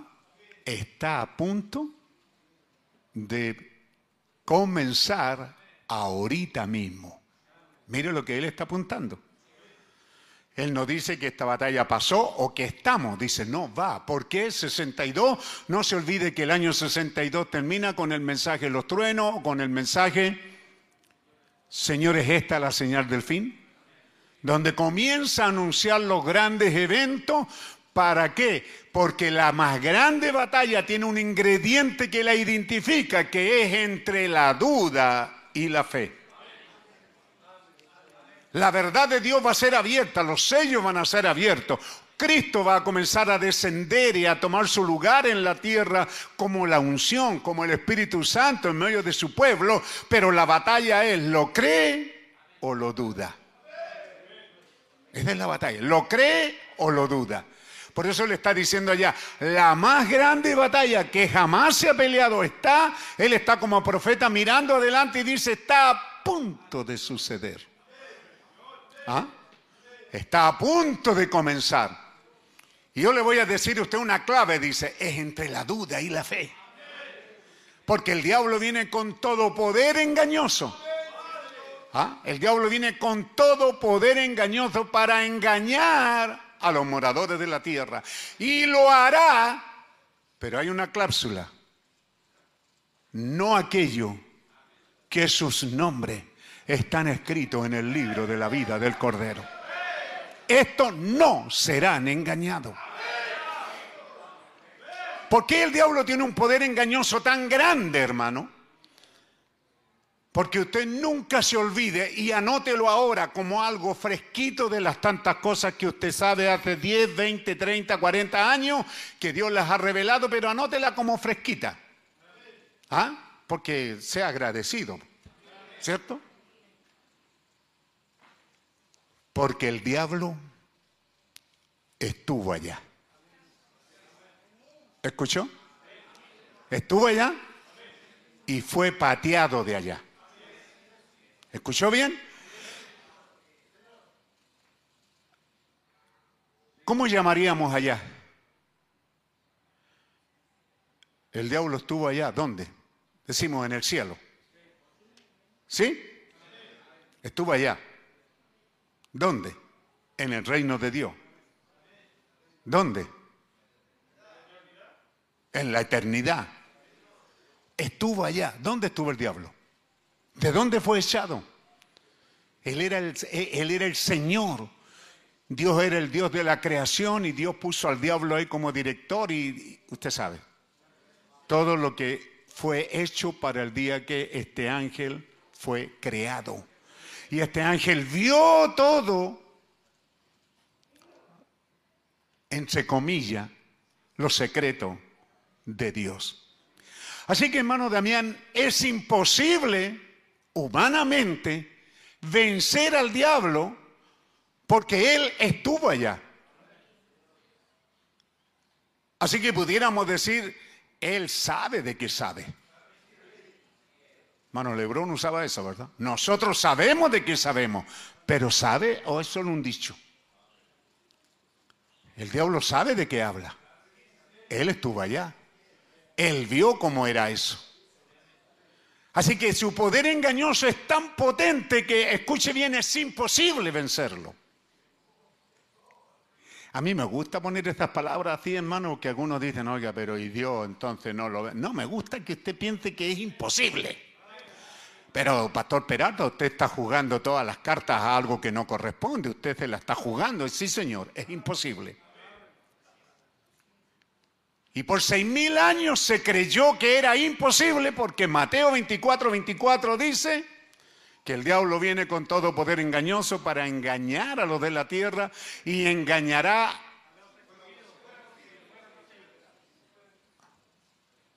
¿Cómo dice? ¿Ah? Engañarán de tal manera, ¿ve? Que engañarán aún a los escogidos. Pero hay una, algo que le, se le faltó, pastor, si fuere posible. Entonces nosotros nos excitamos, nos gozamos, gritamos, saltamos y decimos, porque la palabra dice, no es posible engañar a un escogido. ¿Pero por qué? ¿Ah? Porque el escogido se alimenta de palabras frescas, nutrientes y vivificantes y que proviene del cielo. Cuando tenemos a un Enoch, ¿verdad? Que caminó con Dios, lo que Enoch dice no es algo que él supone, no es algo que él se imaginó, no, señores, no cruzó la frontera. La Biblia dice así, que caminó con Dios, caminó con Dios 300 años. Él fue y volvió hasta que un día no volvió más. Y entonces pasan cuatro mil años de nuestra mentalidad humana y es Judas el que dice, ¿qué es lo que dice en el libro de Judas? Dice que no dijo, profetizó diciendo. ¿Qué dijo? ¿Qué profetizó? El Señor viene con sus santos millares de millares. ¿Lo encontró, hermano? Le doy tarea arriba. En Judas, hermano, es facilito, usted es rapidito, es un libro y tiene solo una página, creo que dos hojas. Quiero decir, un capítulo. ¿Ah? De estos también profetizó Enoch, séptimo desde Adán. He aquí viene el Señor con su santa decena de millares. No con millares, santa decena. Entonces, hermano, lo que usted tiene ahí no es algo de acá abajo. ¿Me entiende? No es algo, por eso que le, puse la palabra ahí, es imposible. Es imposible vencer al diablo. El profeta dice, no discuta con él porque usa la palabra sofisma, que, el hermano Branham ya nos metió en más lío a los pobres ignorantes, los que tienen universidad y quizás estudian un poquito qué es sofista, pero, pero los demás es una palabra nomás. Pero usted, el diablo no ha perdido una discusión. ¿Ah? Él no pierde en la discusión. ¿Por qué? Porque él estuvo allá. Y cuando tú y yo, pequeño ignorante, que nunca hemos cruzado allá. ¿Cómo pretendes ganarlo? No, pero es que yo creo, yo pienso, el Señor dice a ti, no, Él estuvo allá, tú no. Y si estuviste, perdiste la memoria. ¿Te acuerdas que tuvimos eso? Por eso tenemos a Cristo Jesús que parado en la tierra dijo, Padre, glorifícame con aquella gloria que tuve contigo. Está haciendo una notificación. Por si todavía dudas, diablo, yo vengo de allá. Aleluya. Entonces, el evangelio que Cristo nos dio es un evangelio sobrenatural. Es un evangelio del cielo, es un evangelio de la eternidad, es un evangelio sobrenatural. Aleluya. Note esto que Dios le está dando en esta mañana. Es imposible vencer al diablo. Por eso que mucha gente discute y por eso que tenemos hoy día una edad, conversamos con Fabián mientras íbamos, él se quedó por ahí a predicar, lleno de apóstata y lleno de desertores. ¿Quién iba a creer, hermano, que este tremendo mensaje, cuando lo predicamos años atrás, hermano, que a la orilla del camino, mientras usted va camino a la eternidad, va a encontrar un montón de gente que intentó caminar, pero que cae del camino. Y también encontrará rumbas, montones de predicadores a la orilla del camino, porque creen que pueden venir y hacer un, ¿ah? una predicación y hablar y bla, bla, no, que yo también puedo hacerlo. Pero se olvidan que el diablo estuvo allá y nosotros estuvimos, pero la caída de nuestros padres hizo que no nos acordáramos. Entonces, la manera de acordarnos es que Dios entonces, ¿cierto?, nos da estos pequeños regalos de decir que Enox, a ver, colóquelo otra vez, no es una jugarreta, séptimo desde Adán. Entonces usted va al Génesis y encuentra que en la genealogía de los hijos de Dios, Enoch es el séptimo. Y este Enoch, séptimo desde Adán, profetizó diciendo, profetizó, cuando nadie todavía hablaba de estas cosas. ¿Ah? Y lo dejó escrito en un libro que hoy día no existe. Ahí, ah, en YouTube te encuentra muchos libros de Enoch, pero ninguno de ellos es verdadero, ni se acerque, porque son mitología, son cosas que el hombre se imagina, porque si Enoch caminó con Dios, entonces los secretos a los que tuvo acceso Enoch son tan tremendos que lo que no pueda decir no es de esta tierra. Por eso que ahí está citando Judas y dice, el Señor viene o vino, he aquí vino el Señor con sus santas decenas de millares. Ve, no lo da como un hecho, esto sucedió. no está diciendo, yo vi al Señor en este día final, en la séptima edad de la iglesia, en la edad de la Odisea, yo vi al Señor viniendo con sus santos millares. Entonces ahora usted tiene un material que no es humano. Usted puede ahora hacerle gallito al diablo, ¿verdad? Perdone la expresión, pero puede hacerle fuerza porque usted tiene un dato del cielo que no lo sabe, pero él no quiere creerlo. Él quiere creer que su mundo que está construyendo es mejor que el de Dios. Y la gente está cayendo engañada y seducida porque ve el mundo. ¿Cuántos de ustedes están seducidos por ello? ¿Cuántos lo estamos? Oye, qué buenas carreteras. Oh, vino un auto nuevo y se nos cabe el real. Oh, oh, oh. ¿Ve lo que está haciendo el diablo? ¿Pero es creación? No. Es una imitación. ¿Por qué? Porque el diablo vio las cosas, el diablo vio los carros de fuego. ¿Cierto? Ahí está Elías, Dios le dijo, apártate Elías de, de, de, de, Eliseo, ¿verdad? Y Elías le tiene que decir, Eliseo, mantente tu distancia porque el Señor me viene a buscar. ¿Te va a morir, Señor? No, dijo él, yo no lo sé, pero él me dice que viene por mí. Y en un momento un carro de fuego se pone entre Elías y Eliseo Eliseo se queda de una ahí porque no tenía una experiencia sobrenatural. ¿Cierto? Eliseo no la tenía, estaba llamado a tener esas experiencias, pero Elías tenía, así dice el Señor. ¿Cierto? Elías tenía una relación íntima con Dios. Cuando el carro de fuego vino, no tuvo un momento de duda, saltó al carro y se fue. Un carro de fuego, un carro, un auto, una nave, un satélite, un dron para ustedes, mozalbetes de esta edad, ¿verdad? Que se creen dueños del mundo porque ah, con un asunto así manejan el dron y esto y lo otro y entran a mundos virtuales y mentirosos. Pero este no era virtual ni mentiroso. Era un carro de fuego que vino no de ahí de la luna, no del sol, no de, esta galaxia, más allá de la, eternidad misma, eh, eh, eh, en, en menos tiempo, paz llega el, carro de fuego, toma y se lo lleva. Entonces el diablo lleva seis mil años trabajando y trabajando, ¿verdad? Porque él tuvo allá. ¿Ah? Él tuvo allá y él vio esa mecánica.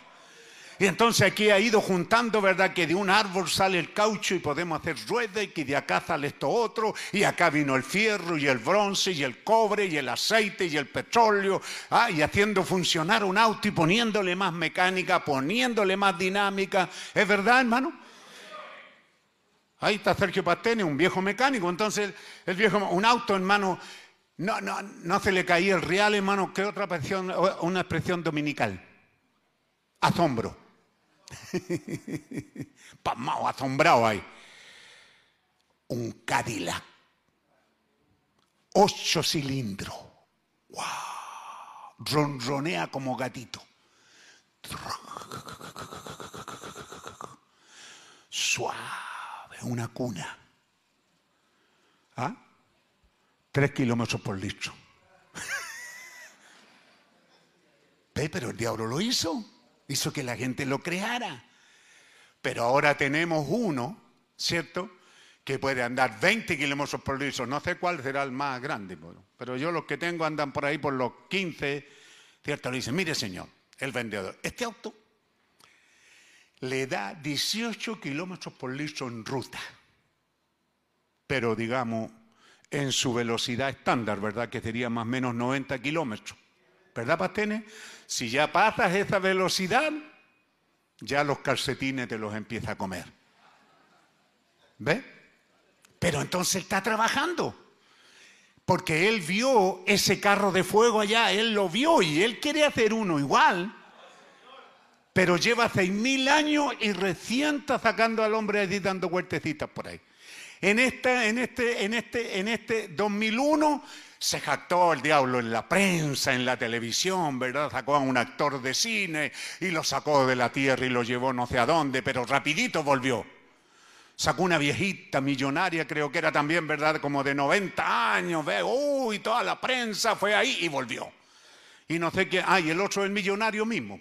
El mismo que tenía plata dijo, yo fui, pues, no estoy considerando a los choferes, estoy considerando la persona importante. Pero ¿a dónde fue? Averigua dónde fue. Véalo usted en sus mapas de, de, de ionósfera, estratosfera, atmósfera, ¿verdad? No sé si lo dije en el orden, pero él, fue ahí nomás. Él, no, él no salió de la fuerza gravitacional de la Tierra porque se lo lleva. Él caminó en cierto lugar y regresaron. Ay, Ufana, ve, el diablo está diciendo, ve que puedo hacerlo. Eh, ustedes que dicen ser de la novia, yo ya tengo las naves. No, pero yo me quiero ir en una como la de Elías. Esa sí existe. Bueno, hermano, tenemos mucho que hablar, ¿verdad que sí? ¿Está contento por ello? Claro, entonces el diablo, hermano, tiene argumento para vencer a cualquier neófito, a cualquier indocto, a cualquier inconstante. Porque así dice Pedro, él lo sigue más adelante en lo que leímos aquí, ¿verdad? cosas difíciles de entender fue las que predica Pablo, las cuales los indoctos, inconstantes, tuercen, como también las otras escrituras. ¿Y cuál es el resultado? Para su propia perdición. Entonces usted encuentra hombres en la tierra ufanándose, que son grandes, que tienen gran conocimiento. No, yo sí soy atrayendo gente, cautivando gente, diciéndole y aparcelándola y haciendo mm, eh, una colonización, nosotros nomás somos. Nadie más. Y se olvidan que este es el reino de los cielos. Pobres indoctos se olvidan que el reino de los cielos no tiene frontera.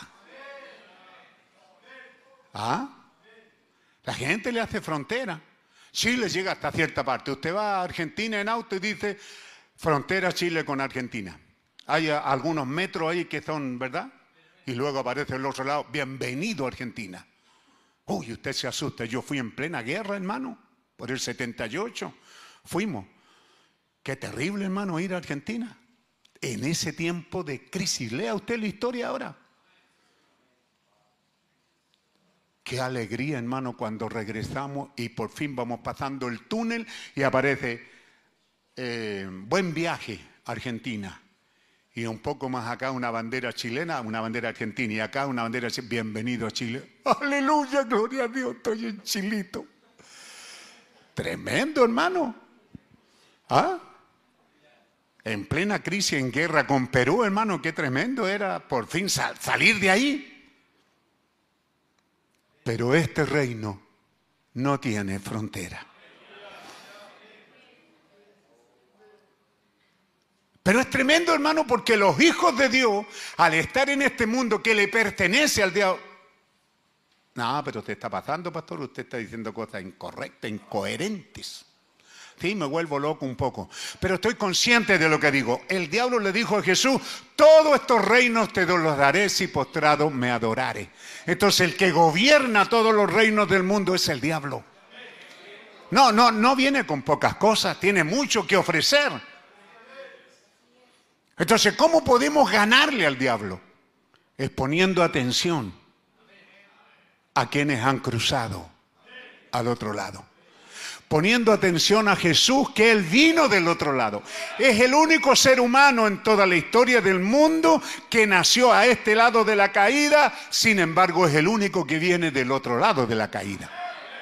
Por eso que Él nació a través del útero, ¿verdad? A través del concurso de una mujer, pero sin una relación humana hombre-mujer. Él no es como nosotros pero fue por creación de Dios, pero nació de la mujer para ser un hombre como nosotros pero él era el único, aparte de Adán. Pues no se olvide usted que después todos estamos caídos. ¿Cómo podemos vencer a un poder tan grande como el del diablo que él tuvo allá? Y él sabe cómo proceder. Pero entonces Dios nos da, por ejemplo, Pablo, ¿qué es lo que nos dijo? Conozco a un hombre, hace 14 años, si en el cuerpo, fuera del cuerpo, yo no sé, dice, pero él estuvo en el tercer cielo. Ese hombre que yo conozco, yo sé, estuvo allá y vio cosas indescriptibles. Y luego el mismo Pablo en Corintios están diciendo que las cosas que Dios tiene reservadas para nosotros son cosas que ojo no vio, ni oídos oyó, ni han subido en corazón de hombre, ni se los ha imaginado usted. Son las cosas que Dios tiene para aquellos que le aman y le creen.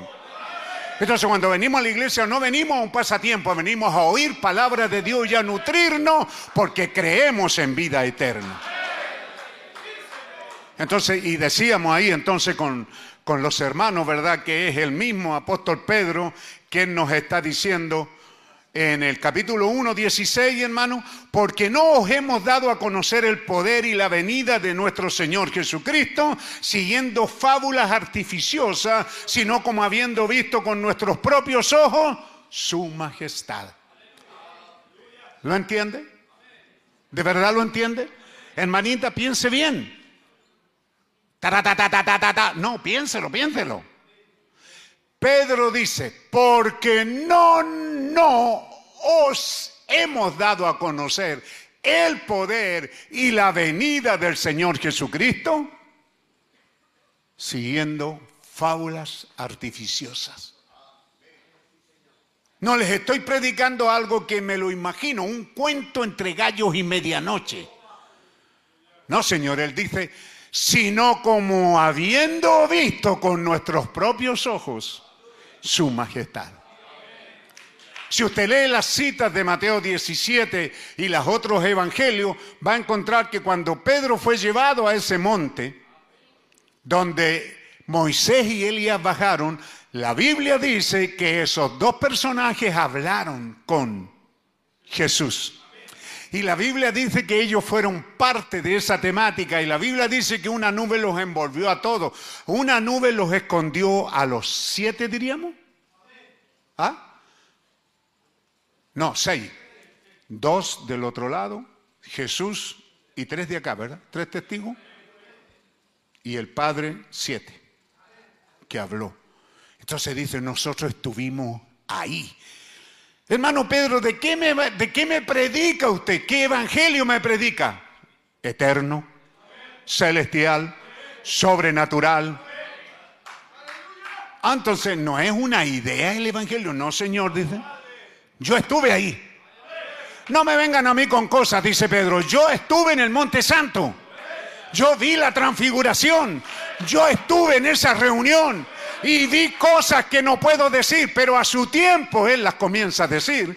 Y ahora a su tiempo. Miren lo que más dice ese, por cuanto Él recibió de Dios Padre, y ahí lo puede seguir, y nosotros oímos esta voz enviada del cielo cuando estábamos con Él en el Monte Santo.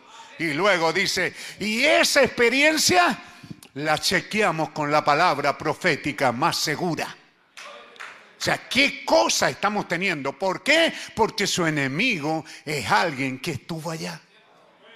usted no puede vencer al diablo. Pero ¿cuál es el poder que tengo para vencerlo? Que este Evangelio es sobrenatural, celestial, eterno. Aleluya. Amén. Amado, esta es la segunda carta que os escribo para despertar con exhortación vuestro limpio entendimiento, para que tengáis memoria de las palabras que antes habéis dicho en lo que leí al principio. Ya estoy terminando. Estoy terminando, hermano Luis.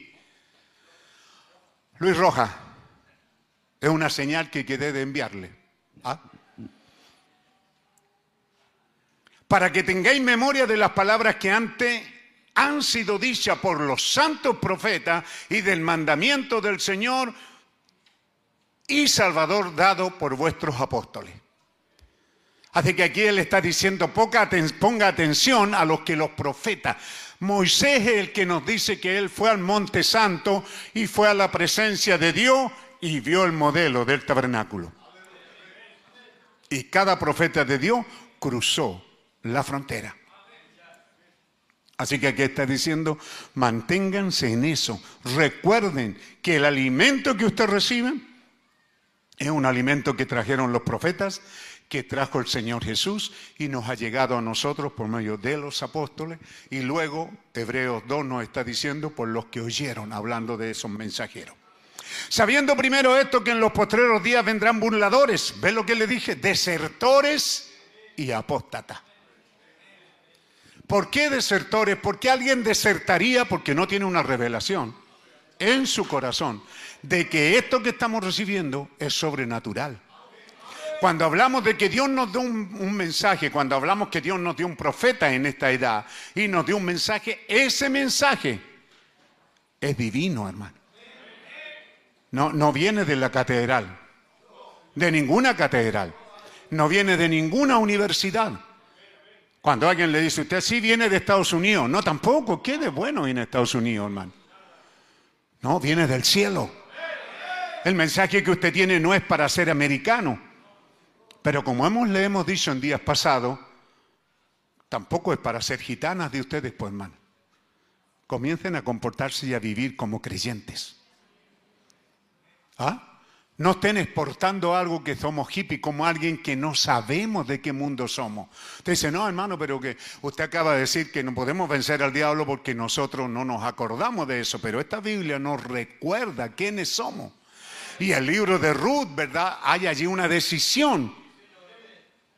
Yo tomo la decisión por Cristo, viviré como este pueblo vive, perteneceré a Él. Bueno, ¿y por qué trata de meter en este pueblo sus ideas y sus costumbres? Oh, que Dios nos ayude. Sabiendo primero esto, que en los postrimeros días vendrán burladores andando según su propia concupiscencia y diciendo, ¿dónde está la promesa de su advenimiento? Era de lo que les iba a predicar. Pero me entusiasmé, por hermano. Está tan rico, ¿verdad? Era de lo que les iba a predicar y tener entendido que la paciencia de nuestro Señor es para salvación. Entonces, ¿por qué llevamos tanto tiempo esperando, hermano?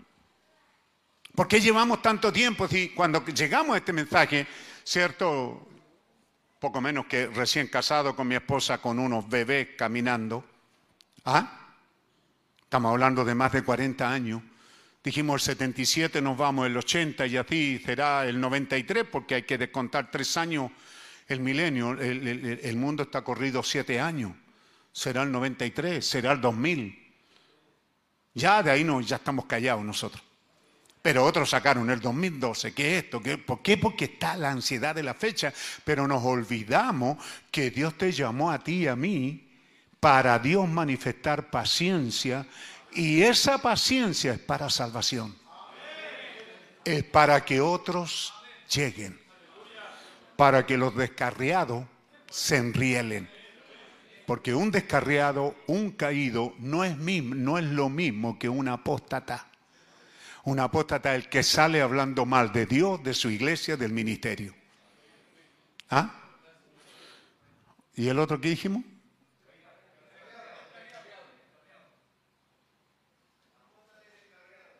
Apóstata ¿Descarriado no?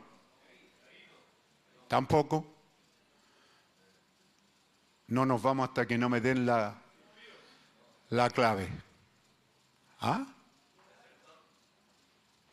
¿Cuál es? ¿Y qué es un desertor? Un desertor no va a juicio. El juicio está escrito. ¿Ah?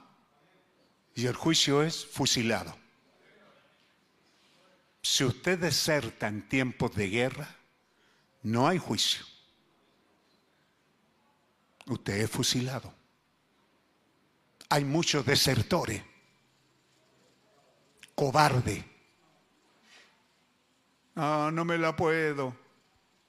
Pero él dijo, pero echa sobre mí tu carga. Yo te la llevaré. ¿Ah? Él nos habló que no tenemos por qué cargar lo que Él prometió cargar. Amén. Bendito sea Dios. Hermana Ivy, sí, ¿verdad? Sí, parece que la había, también no la habíamos visto en tiempo, ¿verdad? Así que, bueno, y nadie me dijo, por parte de la hermana Nona, la hermana Ivy, ¿quién más está hoy día? Porque es rico ver esa sorpresa a medida que nos estamos reincorporando de esta pandemia. ¿No es maravilloso saber que no se la llevó ni la pandemia ni el mundo? Felices, ¿verdad, hermana Nona? Sí, pues.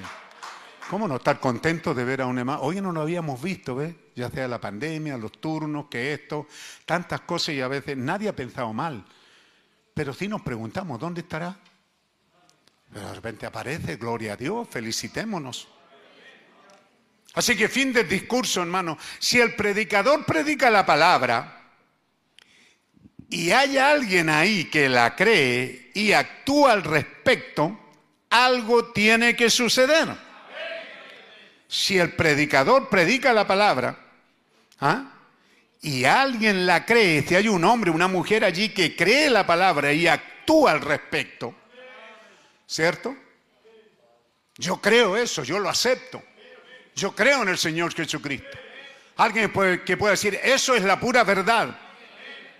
Algo tiene que suceder. Si es un pecador, entonces tendrá que ser salvo no dice podrá ser salvo.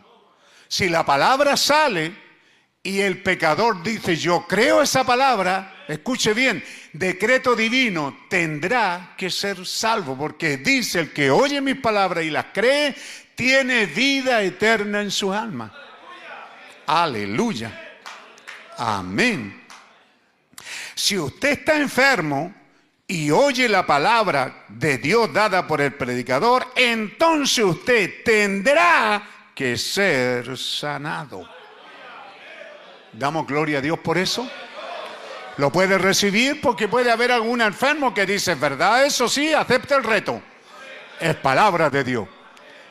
No venga aquí a que yo le ponga las manos, a que usted ore, que alguien santo. No, esto no se trata de una persona santa. Es la palabra de Dios. Si usted está enfermo, crea la palabra de Dios. Si Dios le habló a su corazón, comience a creer y niegue esa enfermedad. ¿Cuál sería la otra palabra? Niéguela. ¿Ah? No, no existe. Jesucristo me sanó, no estoy enferma. Va a sentir achaques, dolores a lo mejor, pero manténgase creyendo y Dios guarda su palabra. Hermano amado, que Dios nos bendiga en esta hora. Al mirar, ¿qué estamos haciendo aquí? No estamos pintando mono, hermano. Somos motivo de salvación. Ese era mi mensaje, pero me quedé en el camino, porque es tan bello entender estas cosas, hermano. Es tan maravilloso saber, hermano, que el diablo usted no lo puede vencer, porque él estuvo allá.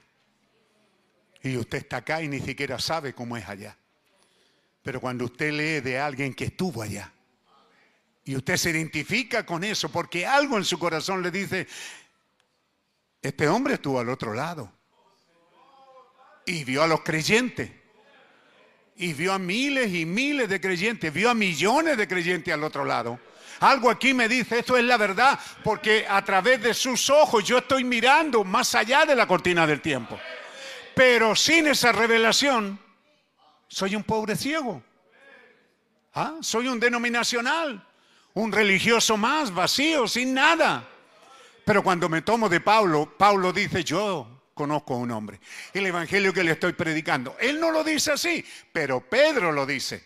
El apóstol Pablo predicó en todo, casi en todas sus epístolas de estas cosas que son difíciles de entender. ¿Por qué? Porque tienes que tener una visión de más allá. Tienes que creer que estos hombres, Pedro, Pablo, William Branham en esta edad, estuvieron al otro lado.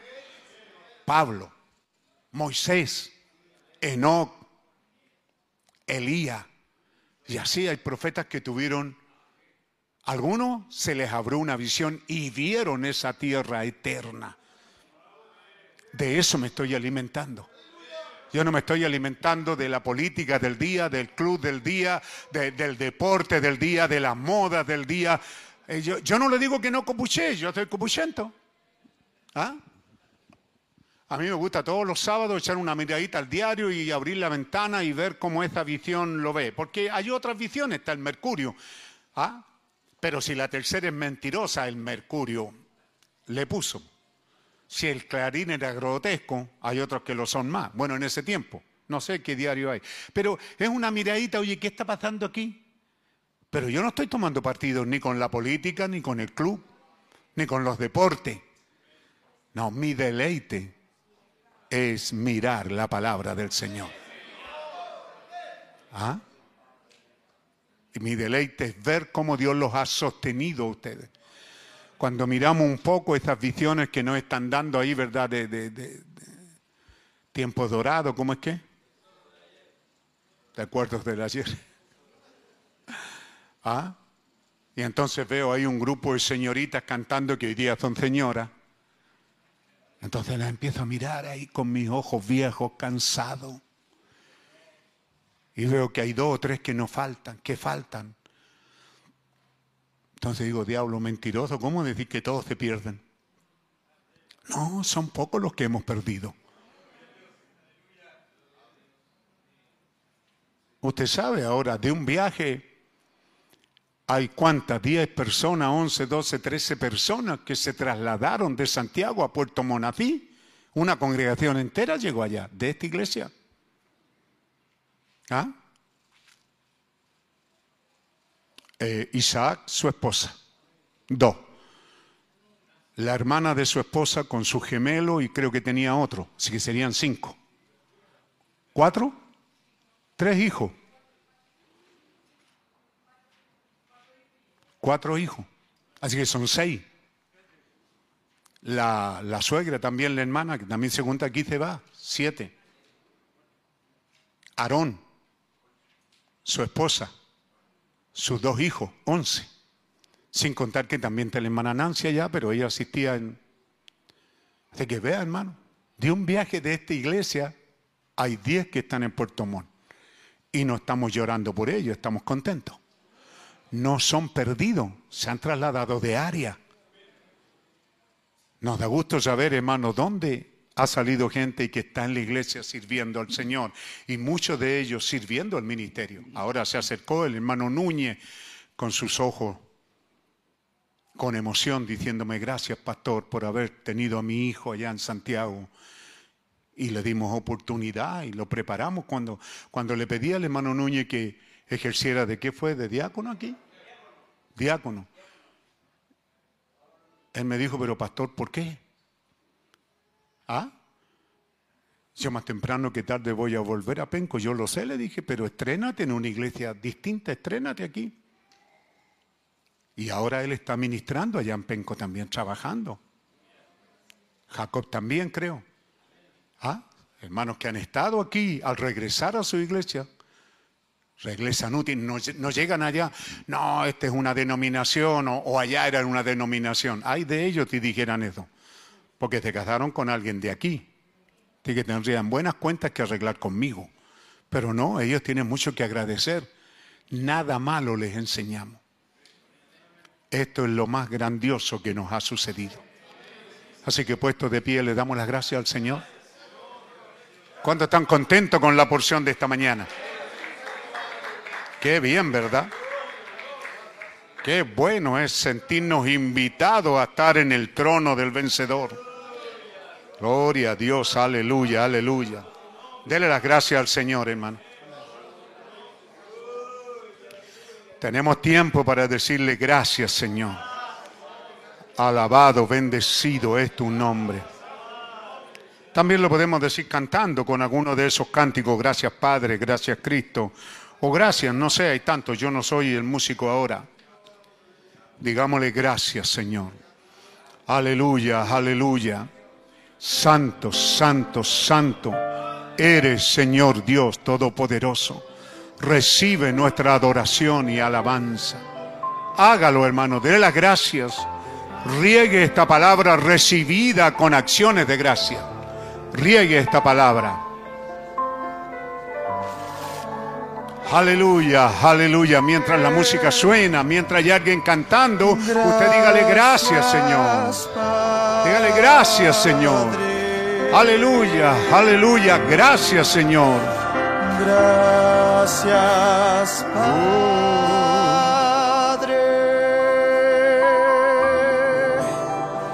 Gracias, Padre.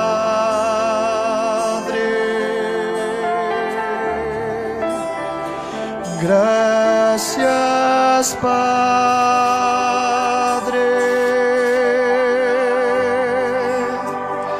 Gracias, Padre. Podemos decirle aleluya, hermano. Aleluya.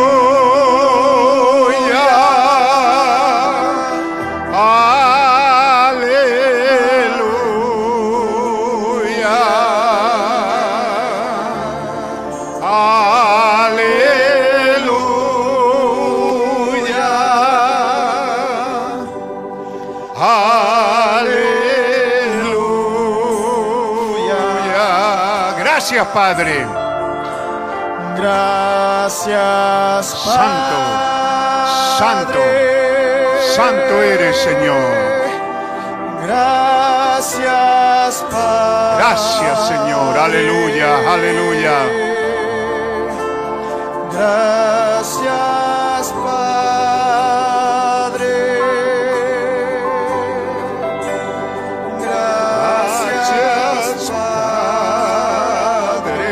decir aleluya. Dígalo con de corazón, hermano. Si no lo quiere cantar, dígalo,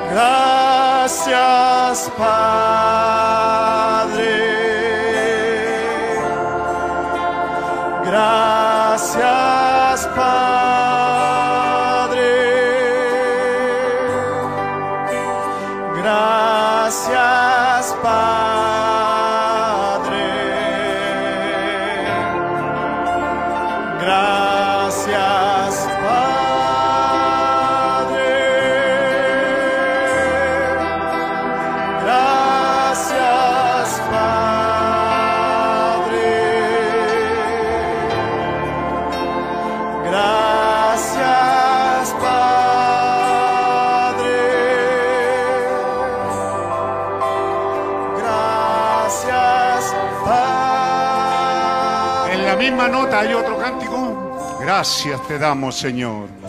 Aleluya, aleluya, alabado, bendecido sea tu nombre. Somos un pueblo agradecido, Señor. El tiempo, la vida que nos das en medio de la oscuridad de esta hora, en medio de la pandemia, de enfermedad, de amenaza, de muerte. Qué bueno es saber que tú eres nuestro Dios y que acampas a nuestro alrededor y que nos defiende. Queremos decirte antes de irnos que te amamos, Señor, que te creemos, que te adoramos a ti, que bendecimos tu nombre, porque grandes, maravillosas son tus obras. Gracias, Padre. Gracias, Señor. Aleluya, aleluya. Gracias, Señor. Amén, amén. Gloria a Dios. Sea agradecido. ya estamos terminando. Señor, por todo lo que has hecho. Gracias, Señor, por todo lo que harás. Gracias, Señor, por lo que estás haciendo en este día en mi corazón. Gracias Señor por todo lo que has hecho. Gracias Señor por todo lo que harás. Gracias Señor por lo que estás haciendo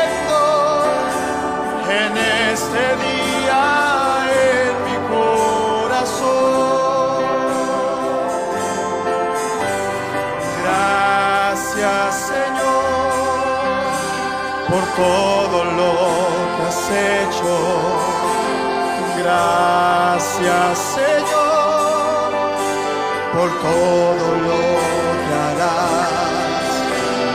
Gracias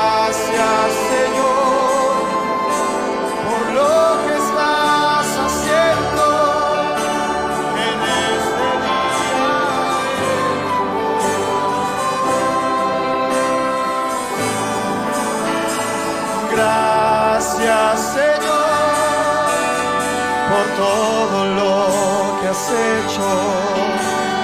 Gracias Señor por todo lo que harás. Gracias Señor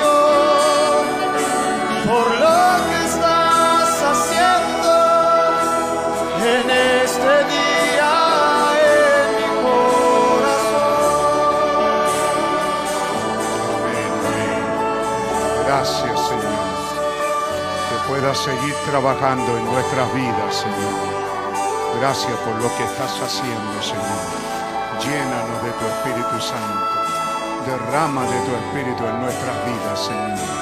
Y que esta paciencia, Señor, en la cual tú nos tienes metido viviendo un tiempo extra, permite que sea para salvación, oh Dios. Que otros sigan llegando a esta arca de salvación de este día, al mensaje donde quiera que sea, Señor, donde haya un mensaje, donde se esté predicando tu palabra, que puedan correr a la fuente mientras todavía hay tiempo. Gracias, Señor. Amén. Tomen asiento, hermano.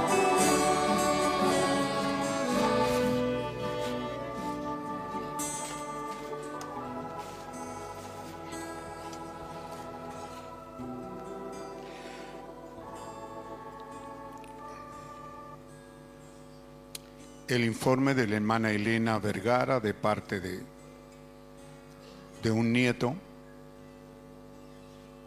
Los médicos están un poco sorprendidos ya que nuestra hermana respira por sí sola y comenzó a hablar. Y el hermano Vergara, hijo, pudo verla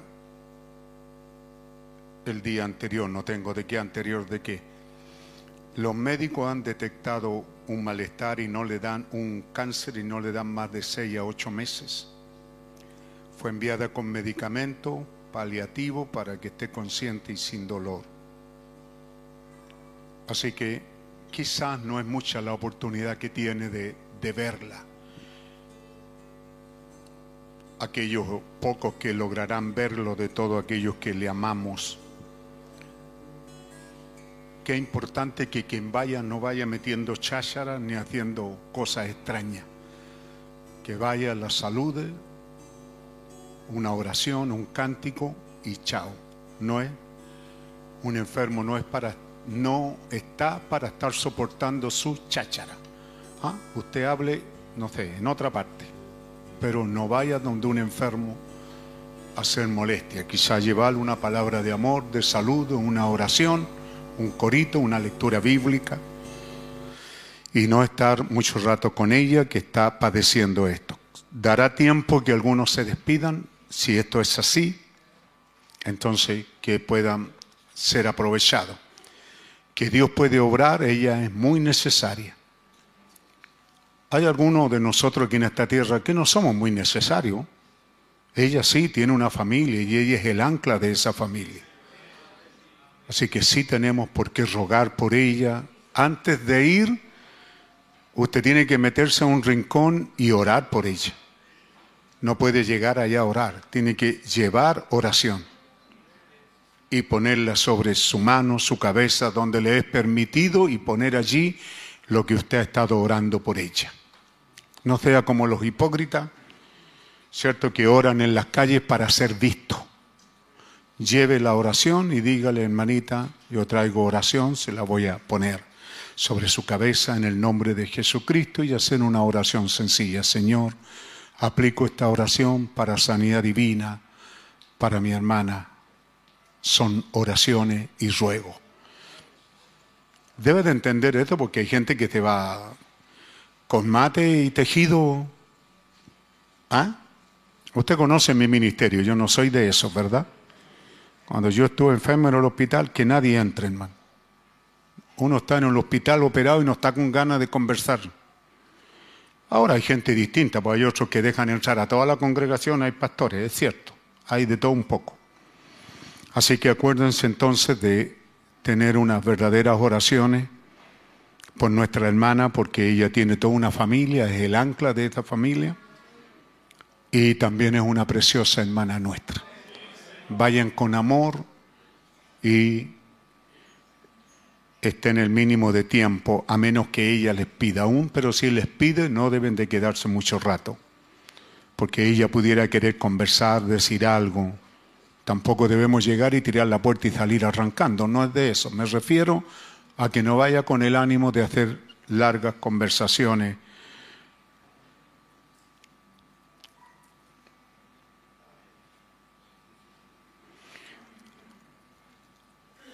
Pedro Emán, Palma, Neri Villega, Benjamín, Calderón y Marco Pérez, entonces están de servicio allá en San Miguel. Así que Dios bendiga estos trabajos que Dios nos permite hacer por su gracia y amor. No se siente, el hermano estaba muy feliz, ahora habló conmigo allá, muy feliz del resultado de los que le hemos estado enviando. Gloria a Dios. Tuvimos una transmisión con bastante conexiones y se enviaron saludos de hermanos que quieren hacerse presentes de Honduras, México, España, Argentina, Perú, Costa Rica, los Estados Unidos, de Colorado y de Idaho. Todos ellos saludos para nosotros y también nosotros les saludamos. Amén. Hay una hermana, Gleicy Varela, Gleicy.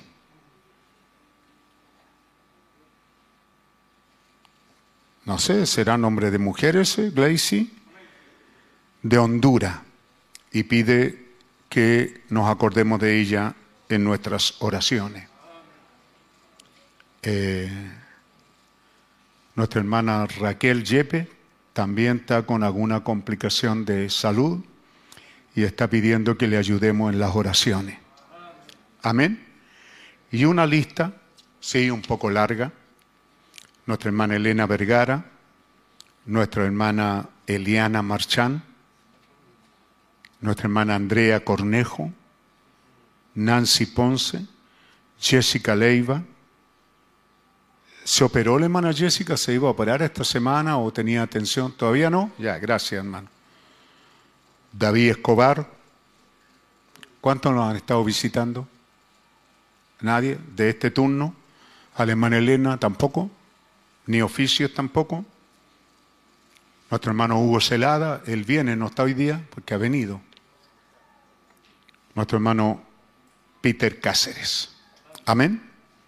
Nos ponemos de pie y oramos por estos casos en especiales entonces. Ámelos, porque la mejor oración, Damián, es amar. ¿Cierto? Ame a estos hermanos y entonces podamos rogarle a Dios por ello. Soberano y todopoderoso Señor Dios, Creador de los cielos y la tierra, y bondadoso Padre nuestro, nos acercamos a ti en el bendito y todopoderoso nombre del Señor Jesucristo, porque tú nos diste a tus hijos y creyentes una comisión sagrada, que es orar por los enfermos. Eso es parte de esa gran comisión. Y oramos, Señor, por todas estas necesidades que hay. Tú sabes, Señor, que son hermanos que han cargado una, no decimos muy larga enfermedad, pero sí ha sido larga en algunos casos. Nuestra hermana Eliana ya va llegando al año, Señor, cargando sus dolores y malestares. Y así nuestra hermana Elena, nuestra hermana Andrea Cornejo, Nancy Ponce, Jessica Leiva, David Escobar, Hugo Celada, Peter Case, por cada uno de ellos, Señor. Son gente que amamos y los amamos de todo corazón. Oramos, Señor, que tu gran mano de amor, te rogamos que muevas tu mano en dirección de ellos, Señor. Te rogamos, Señor, que al mover tu mano en dirección de ellos, la extiendas sobre ellos. No solo la muevas, Señor, sino extiéndela hasta tocarlos, Señor. Que tú puedas en verdad tocarlos y que ellos sientan que tu mano, tu gracia, está allí presente, Señor. Extiende tu mano, Señor. Y que lo que sea necesario, lo que es requerido, tú lo puedas suplir, Padre. Prodigios, milagros, maravilla. Tú eres un Dios que obras en el campo sobrenatural. Eres un Dios de, prodigios, de milagros, de maravilla. Extiende tu mano, Señor extiéndela sobre todo tu pueblo. Sana a los enfermos, liberta a los cautivos, socorre a los afligidos, da fuerza al que no tiene ninguna. Extiende tu poderosa mano, Señor. En el nombre de Jesucristo, extiende tu mano. Te rogamos, Señor. Te suplicamos, Señor.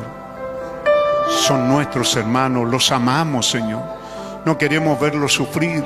Tampoco queremos verlos partir, queremos estar juntos cuando esa maravillosa hora de transformación suceda. Queremos estar ahí, Señor. Cuando el rapto suceda, queremos estar aquí, queremos ser, creemos ser esa gente privilegiada que va a ser transformada en un abrir y cerrar de ojos. Y que a la final trompeta, estas cosas sucederán. Creemos ellos, Señor.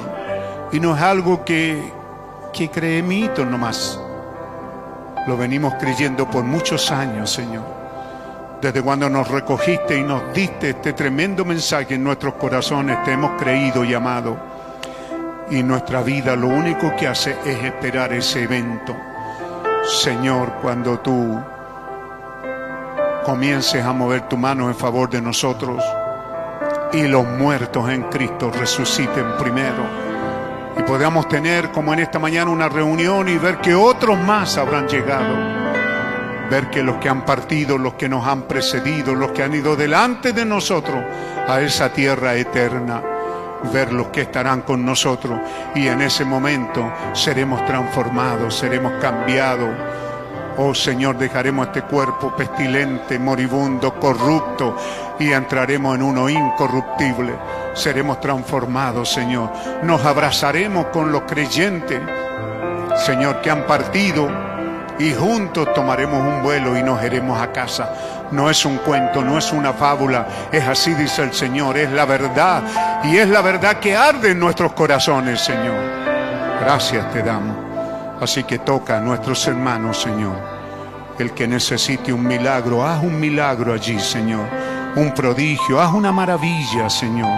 Tú eres un Dios de maravilla, de milagro, de prodigio, de sanidades. Extiende tu gran mano, Padre. Te pedimos por ello, Señor. Y ahora al llegar al fin de esta reunión pedimos que tú nos bendigas. Estamos agradecidos de lo que nos das, Señor, de tu bendita palabra. No queremos ser, no creemos, Señor, que hay ni un, ni un pequeño ADN en nosotros de desertor o de apóstata. Somos creyentes de una hechura 100% creyente. No hay apostasía en nosotros, ni hay deserción en nuestras vidas. Y si hay alguno que no está, Señor, quizás está caído, te pedimos que lo recojas. Gracias te damos, Padre. Extiende tu gran mano y ve con nosotros, Señor, por el camino de regreso a casa. Nos encomendamos a tu gracia, a tu amoroso cuidado, en el bendito nombre del Señor Jesucristo. Amén. Amén. ¿A qué hora más o menos, hermano Luis?